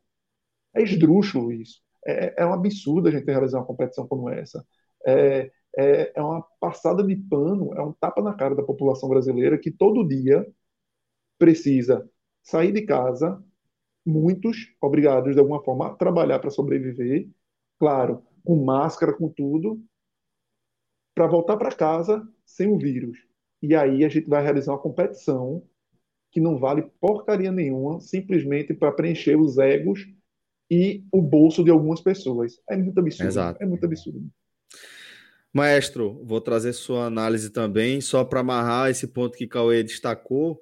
É, a gente já apresentou esse argumento também é, em mais de uma oportunidade, né? Aqui no 45 minutos, quando o futebol foi retomado ainda em 2020 ali, é, a gente deixou claro que o, o nosso vagão né, acaba sendo arrastado pela locomotiva do mercado onde a gente está tá inserido. E parte desse mercado é o que justifica também o que a gente está é, vendo aqui, né? Essa, essa é, é, a disputa né, do, do Campeonato Brasileiro, retomando aqui o raciocínio que eu encontrei, o, a linha de raciocínio, mas o Campeonato Brasileiro ele representa um mercado que é, emprega milhares, dezenas de milhares de pessoas indiretamente também, é, e representa um, um, uma fatia importante da economia, e isso acaba sendo um diferencial, mas nem isso é suficiente para dizer que eu concordo, que o maestro concorda, que Cauê concorda, que Felipe concorda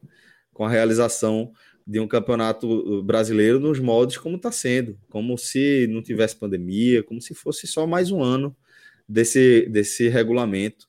Mas não adianta a gente ficar se aprofundando rodada por rodada como deveria estar sendo feito. Aí eu volto para a alegoria ali da, do nosso vagão está sendo arrastado pela locomotiva do resto do mercado. Mas, maestro, só queria fazer esse reforço, até para responder, de certa forma, alguns comentários que vão surgindo, que a gente precisa ir é, é, trazendo também. Mas eu queria que você também apresentasse a sua leitura é, de todo esse contexto dessa realização da Copa América aqui no Brasil e da, do sim do elenco é, da seleção.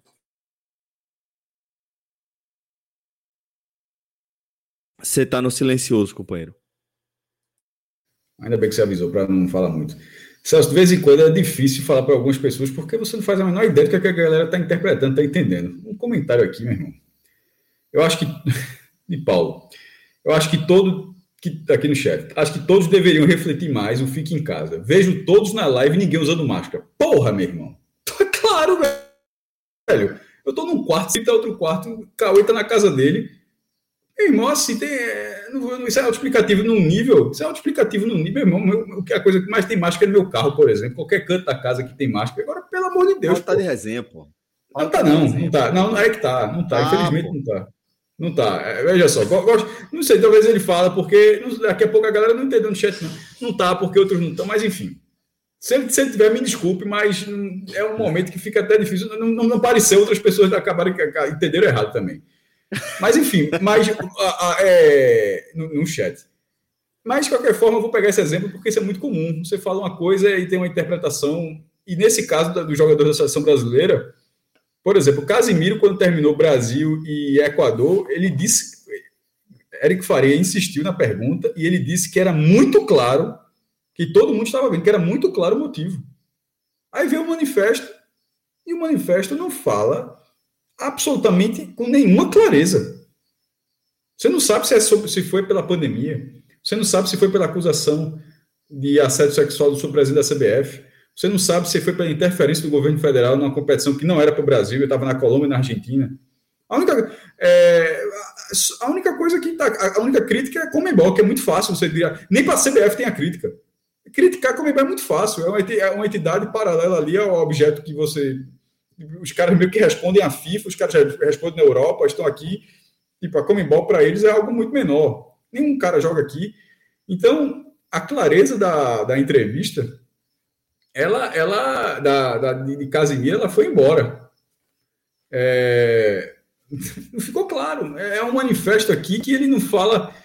É, um, um, trecho. É importante frisar que em nenhum momento quiser, que, é, quisemos tornar essa discussão política.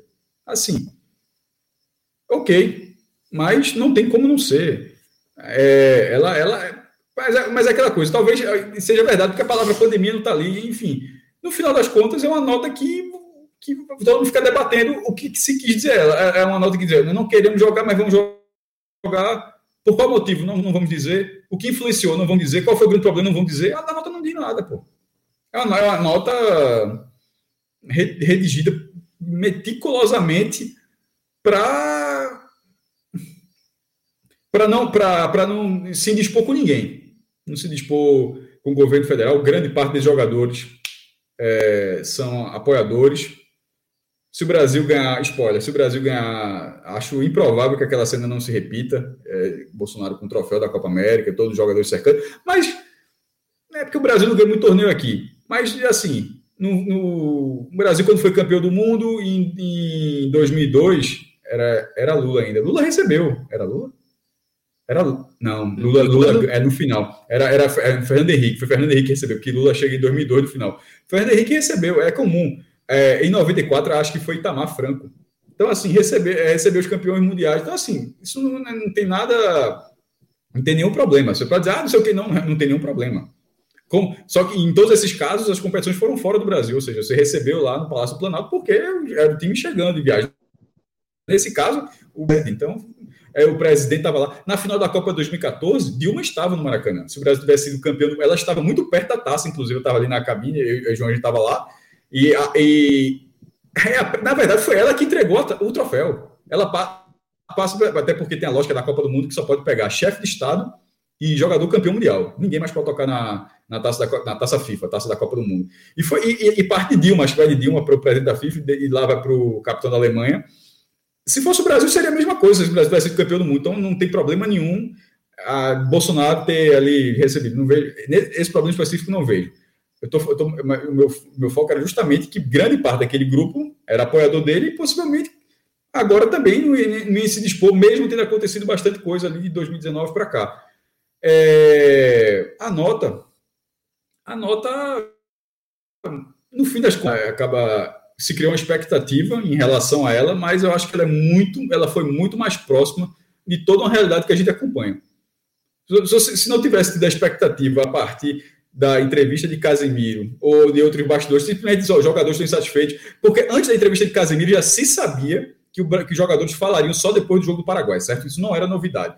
O que, o que aumentou aumentou ali uma expectativa dito foi porque na entrevista Casimiro foi incisivo de falar que era muito claro, mas até ali já se sabia que haveria um, posicionamento de jogadores. Caso não tivesse sido aquela entrevista, caso não tivesse tido outras informações de bastidores que alimentaram é, essa percepção, eu acho que a nota seria isso.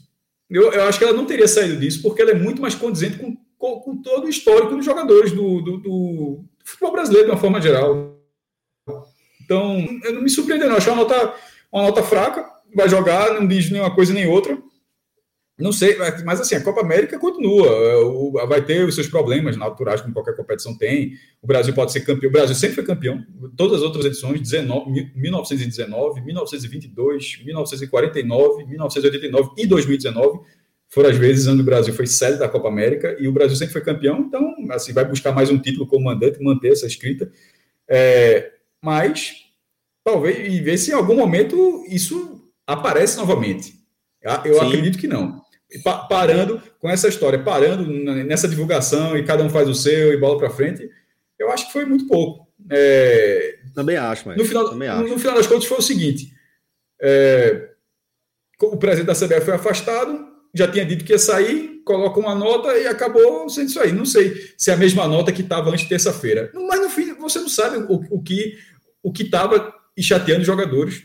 Não, a, a, nota não é clara, então não dá para ficar especulando muito em cima se uma nota que era para dizer isso não diz, não, não cabe a mim ficar dizendo isso. Ah. Cabe a mim achar uma nota rasa. Perfeito, maestro. Bom, é, então vamos agora fazer um, um exercício de projeção, tá? É, levando em consideração que a seleção, que a Copa América realmente vai ser realizada aqui no Brasil, tá todo mundo é, já já alinhado para entrar em campo e começar a disputar. É, vocês imaginam que o Brasil vai manter a escrita e vai conquistar o título dessa edição da Copa América, que está sendo até bem repetitiva aí, né? É, a competição sul-americana. Favorito. A Copa América dá para dizer que é favorito. A Copa do Mundo vai brigar numa condição um postulante, um postulante que você pode apostar suas fichas, mas não o favoritismo de outrora. Na Copa América continua tendo, sim, um favoritismo, um favoritismo o, desempenho nas eliminatórias desde, desde que Tite chegou. O Brasil estava capengando aí, antes, acho que era desde que da chegada de Tite, o desempenho foi muito bom. Dentro do cenário sul-americano, o Brasil é, conquistou resultados expressivos contra todos os adversários, dentro e fora de casa. Então, tem condições de fazer é, essa Copa América, embora não, sem público, né? Porque isso pode ser em algum momento, em algum clássico, um Brasil Argentina, um Brasil Uruguai, talvez, pode fazer alguma diferença negativa, não ter um Maracanã como foi. É, se bem que foi contra o Peru, né, mas como foi na última. Na, mas a semifinal foi contra a Argentina, né? Mas é, no Mineirão. Isso. Então, assim, pode. Mas pode não, não ter isso agora. Isso seria uma curiosidade. A, a final vai ser no Maracanã de novo também, né? Exatamente. Franja, tá com expectativa positiva em torno de, um, de, um, de uma conquista de título para a Copa América? Acho que sim. O Brasil é favorito.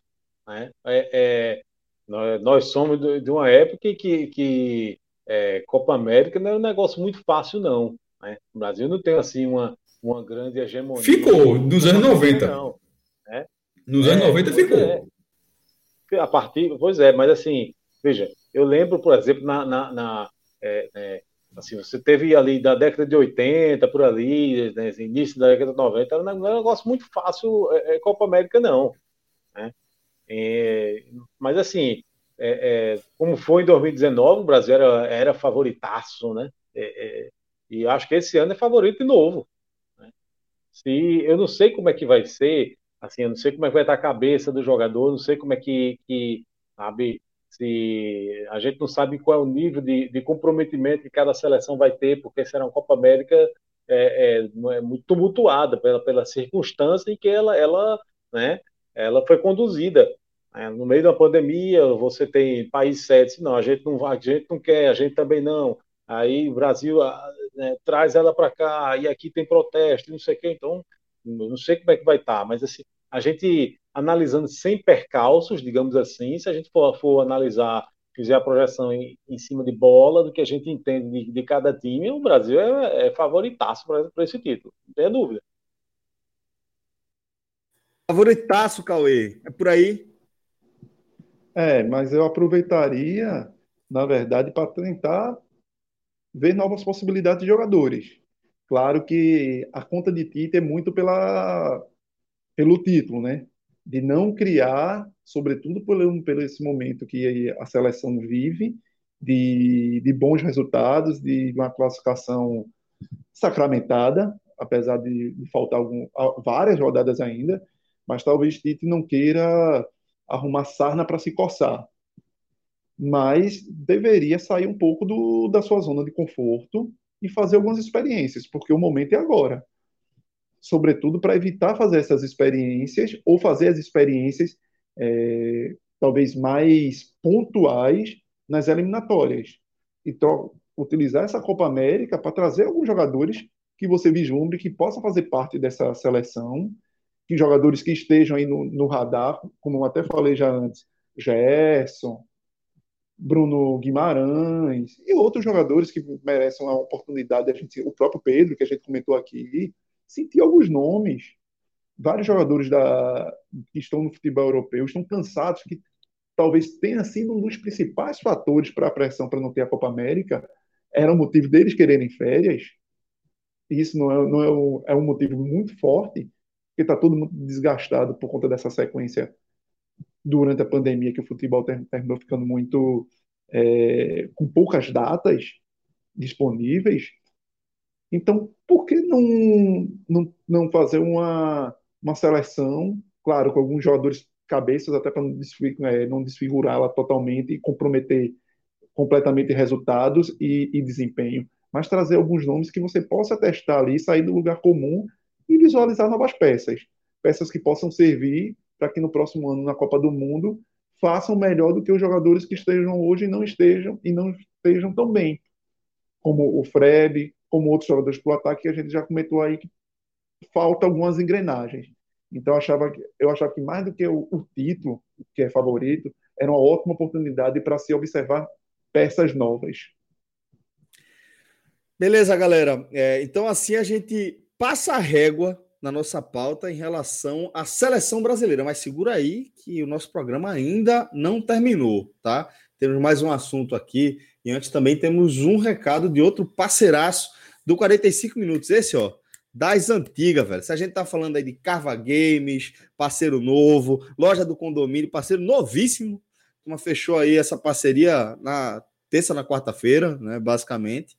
É, a gente vai falar agora também de um parceiro das antigas, velho. Primeiro é, parceiro do 45 Minutos, lugar que todo mundo conhece bem aqui, que guarda no coração. Falo por Felipe, por Cauê, pelo maestro. Galera aqui, é, todo mundo fechado com Village Porto de Galinhas, velho. É um paraíso que fica ali no litoral sul de Pernambuco, é, na paradisíaca Porto de Galinhas. Para quem não conhece, Porto fica meia hora, velho, do aeroporto aqui do Recife, é, BR duplicada, acesso super tranquilo, opção pedagiada, opção também sem pedágio, mas ambas é, bem tranquilas para você chegar, chegar rápido, chegar em segurança, tá? E você vai encontrar um lugar onde todo mundo está é, focado é, com a sua experiência. Tá? Isso foi uma coisa que a gente assimilou na nossa parceria com o Village, que é esse compromisso com a experiência de todo mundo, com cada um que escolhe os nossos serviços. Isso aí é algo que está presente no dia a dia ali do Village. Tá? Village Porto de Galinhas é, é um, um, parceiro que, dentro dessa configuração, também apresenta condições exclusivas para os nossos ouvintes, para quem está consumindo os nossos conteúdos. Isso aí vem em forma do nosso voucher, velho, Podcast 45, pode anotar. Podcast 45. Você entra lá no site vilageportigalinhas.com.br e utilizando o nosso, nosso desconto, nosso voucher, na hora de fazer a sua simulação, você vai ver ali 20% de desconto no menor preço possível, velho. Porque lá no Village, no site do Village, você vai encontrar realmente os melhores valores de diária você pode é, aproveitar aí para viver essa experiência inesquecível que é o Village. Estou vendo aí Felipe já contando as horas para levar a Clarinha de volta lá para o Village, companheiro. A turma já usou demais o voucher, viu? Esse é foda, pô. Esse é tava trincado ali a... Vila Brincante. Tava mostrando ali a Vila Brincante. Esse é, um paraíso. a Pirraia já tomou conta disso aí, viu? Mais de uma vez. É, a Vila Brincante é um lugar mágico, velho. É um lugar que tem uma equipe de funcionários exclusiva, tá? É a galera capacitada para cuidar mesmo dos pequenos, para trazer é, programação diária, velho. 365 dias por, por, por ano aí você vai ter programação exclusiva voltada para criançada mais pequenininha e também para adolescente. Cada um com a equipe diferente, profissionais capacitados, que vão garantir também que, que os pais possam ter aquele momento de tranquilidade, né? De tomar aquela geladinha na beira da piscina, comer aquele petisquinho. Até o home office, companheiro. É. Até o home office, é. o cara pega dois dias, três dias, é trabalha bem. Tranquilamente. Trabalha dentro da piscina. Tra trabalha no paraíso. Ô Celso, você sabe que, evidentemente, todos aqui sabem, você sabe mais que, que qualquer outra pessoa. O Village tem uma piscina ali e tem a cesta de basquete, né? Isso. Tem a cesta de basquete para quem quiser brincar, mas você me conhecendo, você acha que eu me aventurei, né? Eu olhei assim, eu disse, rapaz, eu vou mandar essa bola na outra piscina. Eu, eu gosto da rasa. Para quem gosta. Para quem gosta, né? Tem até cesta de basquete lá na piscina. Eu gosto é, da rasa e, gosto da piscina rasa. e, da, e uma que fica jogando a água um jato para cima. É, pô. Ela, ela fica bem no meio, ela fica inclusive do lado dessa do, do, do basquete. Exatamente, exatamente. Paraíso do Vilagem Porto Galinhas. Você tem que conhecer. vilageportugalinhas.com.br. Mas olha só, galera. A bola rolou é, nesta terça-feira, não só pelas eliminatórias a gente da, da, da, Copa, né? A gente teve também a bola rolando pela terceira fase da Copa do Brasil, já com jogos de volta, e a gente teve, inclusive, representante aqui da região participando de um jogo, porra, 10 gols, velho. 4 de julho, que havia assombrado o São Paulo ao vencer a equipe é, do tricolor paulista no Albertão, Piauí, né? 3 a 2 o jogo de ida. Meu amigo, 20 segundos de jogo, bolinha. 1 a 0, 1 a 0 pro 4 de julho. E o maestro, 4 de julho, quis nem saber. Queria 2, 3, 4. O Ibis, o Ibis. foi pro outro lado. O Ibis acabou na tuitada hoje. Chamou de 9 é. de julho.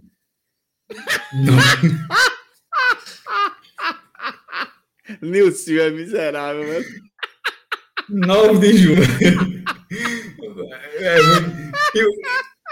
eu, mas o, o, cara da 4 de julho ele aceitou, aceitou a butada e, e, entrou na onda também. Mas 9 de julho é muito bom. Oh, é, mas veja oh, só. Muito bom. Tinha 9 de julho, é muito bom. É, é uma das maiores goleadas da história da Copa do Brasil. A maior goleada, não a sei se tem vídeo no YouTube. Uma goleada que foi quase no dia 9 de junho, né? Quase. É, quase. Não, ficou, ficou perto, ficou perto aí mas, de, de... Mas, e é bizarro você pensar que é 9x1 de virada. Vê que negócio é, maluco. 9x1 de virada. Tá, 29... é uma virada que, na verdade, é uma virada de 4x2, não é uma virada de 1x0. Como, como, como, como o 4 de julho havia vencido por 3 a 2 na ida, quando ele faz 20, aos 29 segundos ele abre o placar, ele faz 4 a 2 no confronto.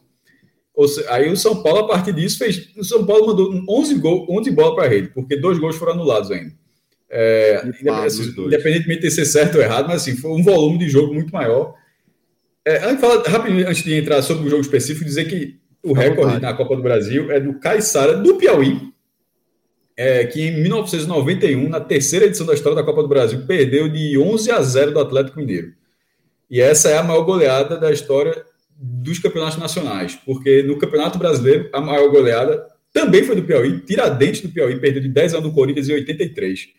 É, eu, eu, acho que na Série D, na, na, Série B, é um 9 a 0 que o, que o, que o, que o Paulista de Jundiaí fez no Paysandu, e eu acho que na Série D, eu até checar daqui a pouco, foi 8x0. O, o, o 11x0 do, do, Atlético Mineiro é a maior goleada no futebol masculino na, nos campeonatos nacionais. Aí depois tiveram dois 10x0. Um do São Paulo em 2001, em cima do Botafogo, de João Pessoa. É, jogo também do Morumbi. E outro do Santos, sobre, acho que Naviraense, do Mato Grosso do Sul, 10x0. Então essa é a quarta maior goleada da história da Copa do Brasil. E sobre a partida, especificamente, assim, é, Primeiro que a, o gol do, do, do 4 de julho foi massa. Foi. Reinaldo saiu jogando mal, os caras roubaram, roubaram a bola, dois toques já estavam na cara do gol, 1 a 0 Mas a partir disso, o 4 de julho, ele não trabalhou o resultado. Isso é um, assim, um estilo de jogo é, que, é o que os caras queriam fazer, um confronto difícil. Assistir a partida, na minha opinião, eles não tentaram segurar o resultado em nenhum momento. A posse de bola do São Paulo foi muito maior, era 70%, era, era uma posse de bola enorme, mas todas as vezes que o 4 de julho pegava a bola, ele não trocava passo na defesa para gastar o tempo em nenhuma vez. Toda vez ele era pegava a bola. Passe ele... vertical, bicho, era só para dentro, pô. Só passe vertical. Era enlouquecedor isso, assim, porque eu estava torcendo pela classificação do 4 de julho em algum momento. Mas é era muito difícil que isso desse certo. É, quando o São Paulo ainda faz 2x1, um, jogo, ou seja, o São Paulo virou o jogo, né? Faz uma, é, eu larguei, um, eu larguei no 4x1, viu, mestre? É, no 4x1, veja só, no 4x1 acabou, porque no 3x1 o, o, o 4 de julho estava por um gol. E gol eles tentaram bastante.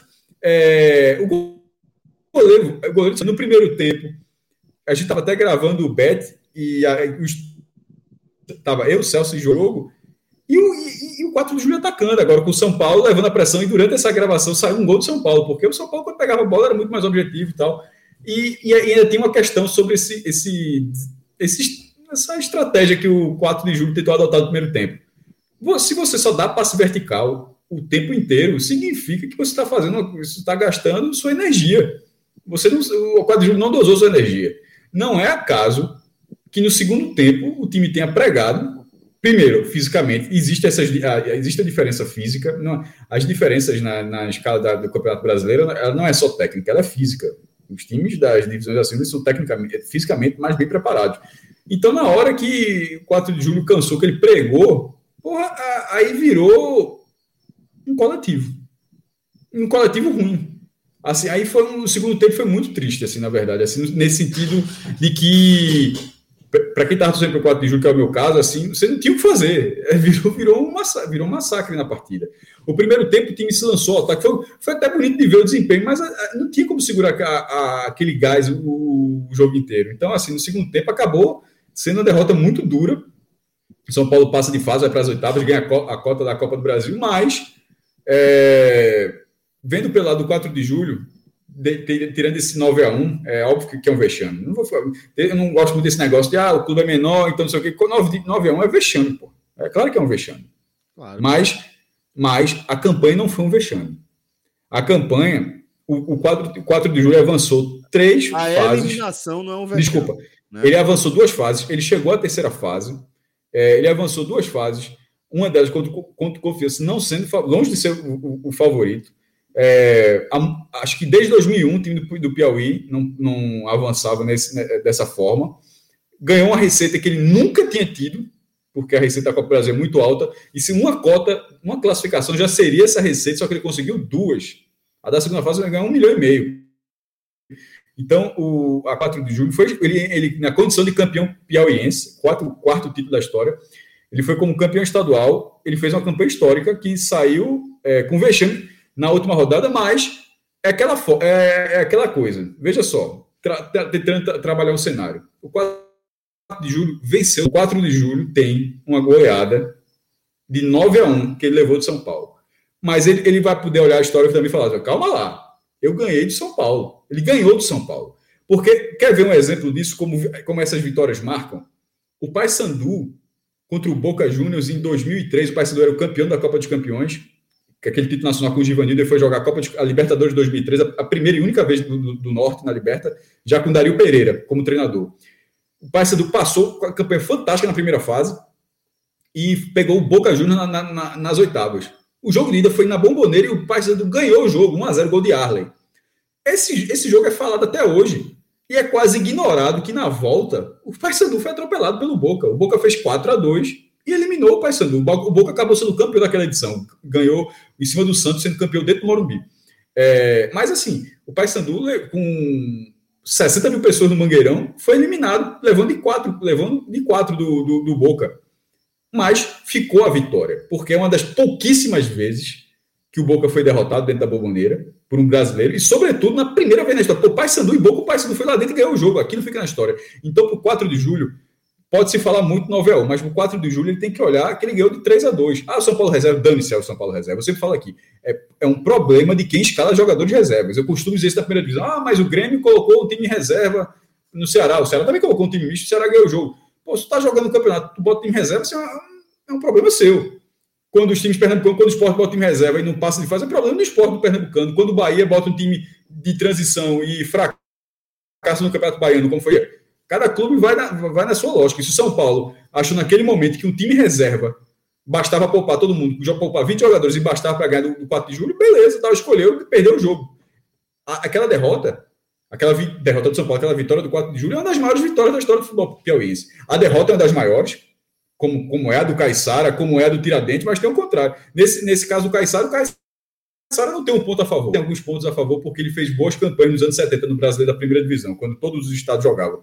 E no 4 de julho é a vitória sobre o São Paulo. Avançou três fases e ganhou do São Paulo. Campeão paulista.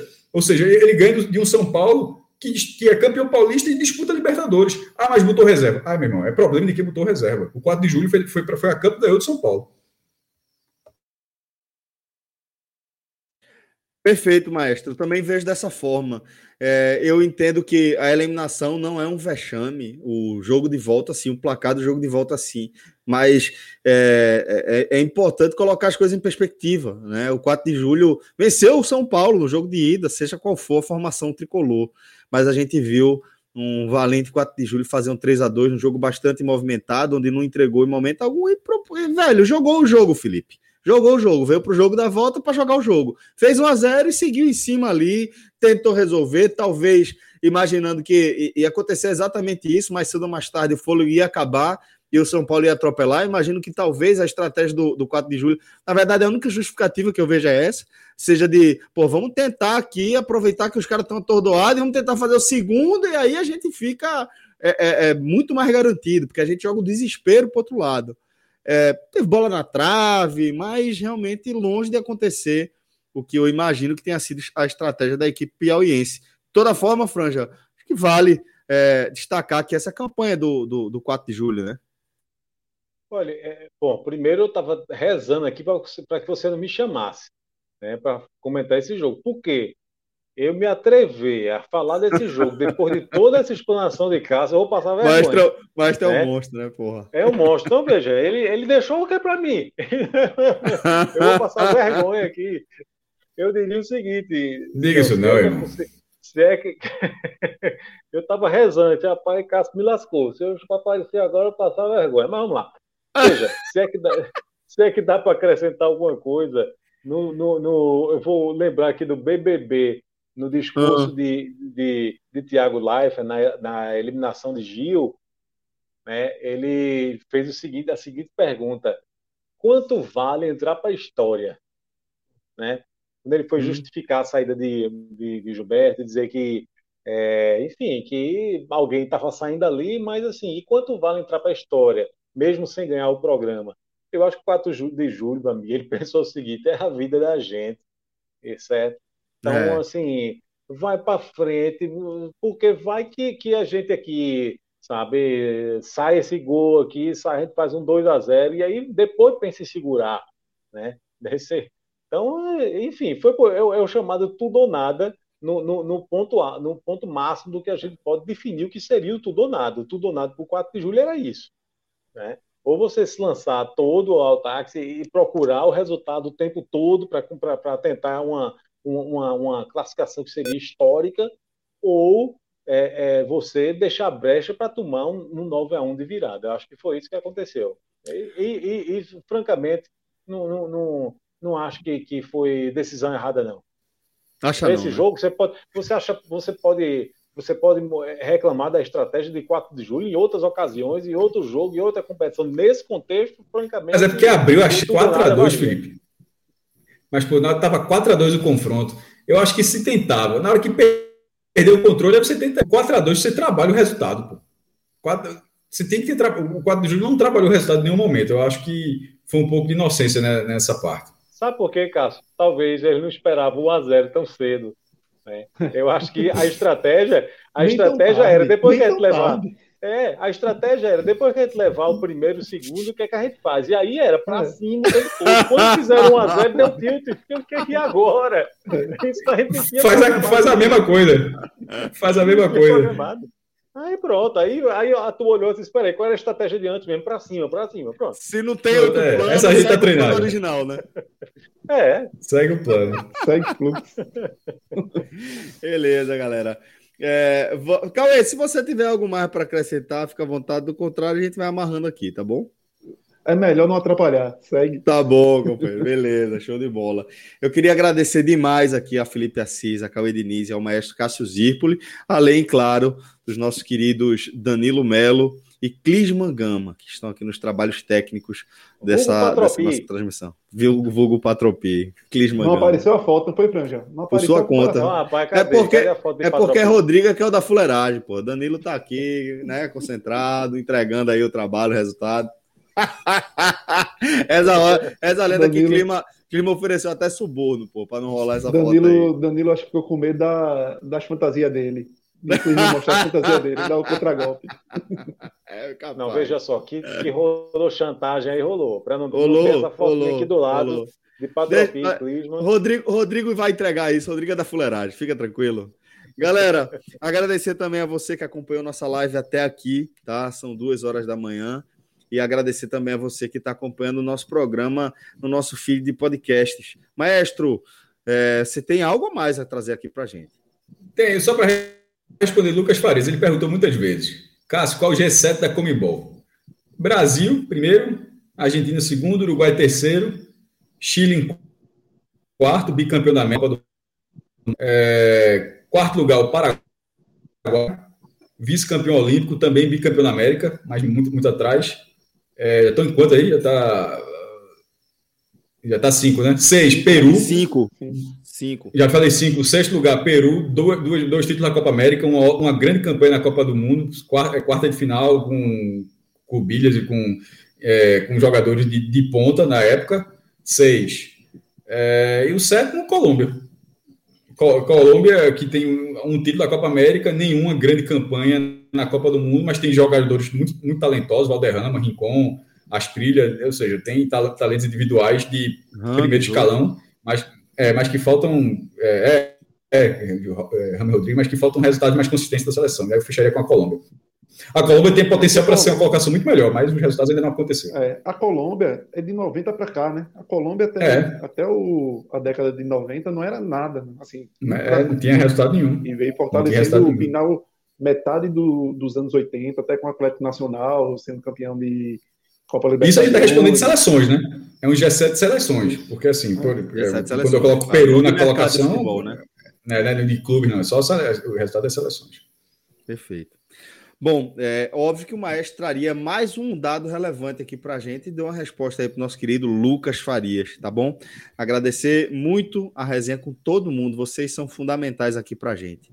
Galera, um forte abraço a todos e até a próxima. Valeu! Tchau, tchau!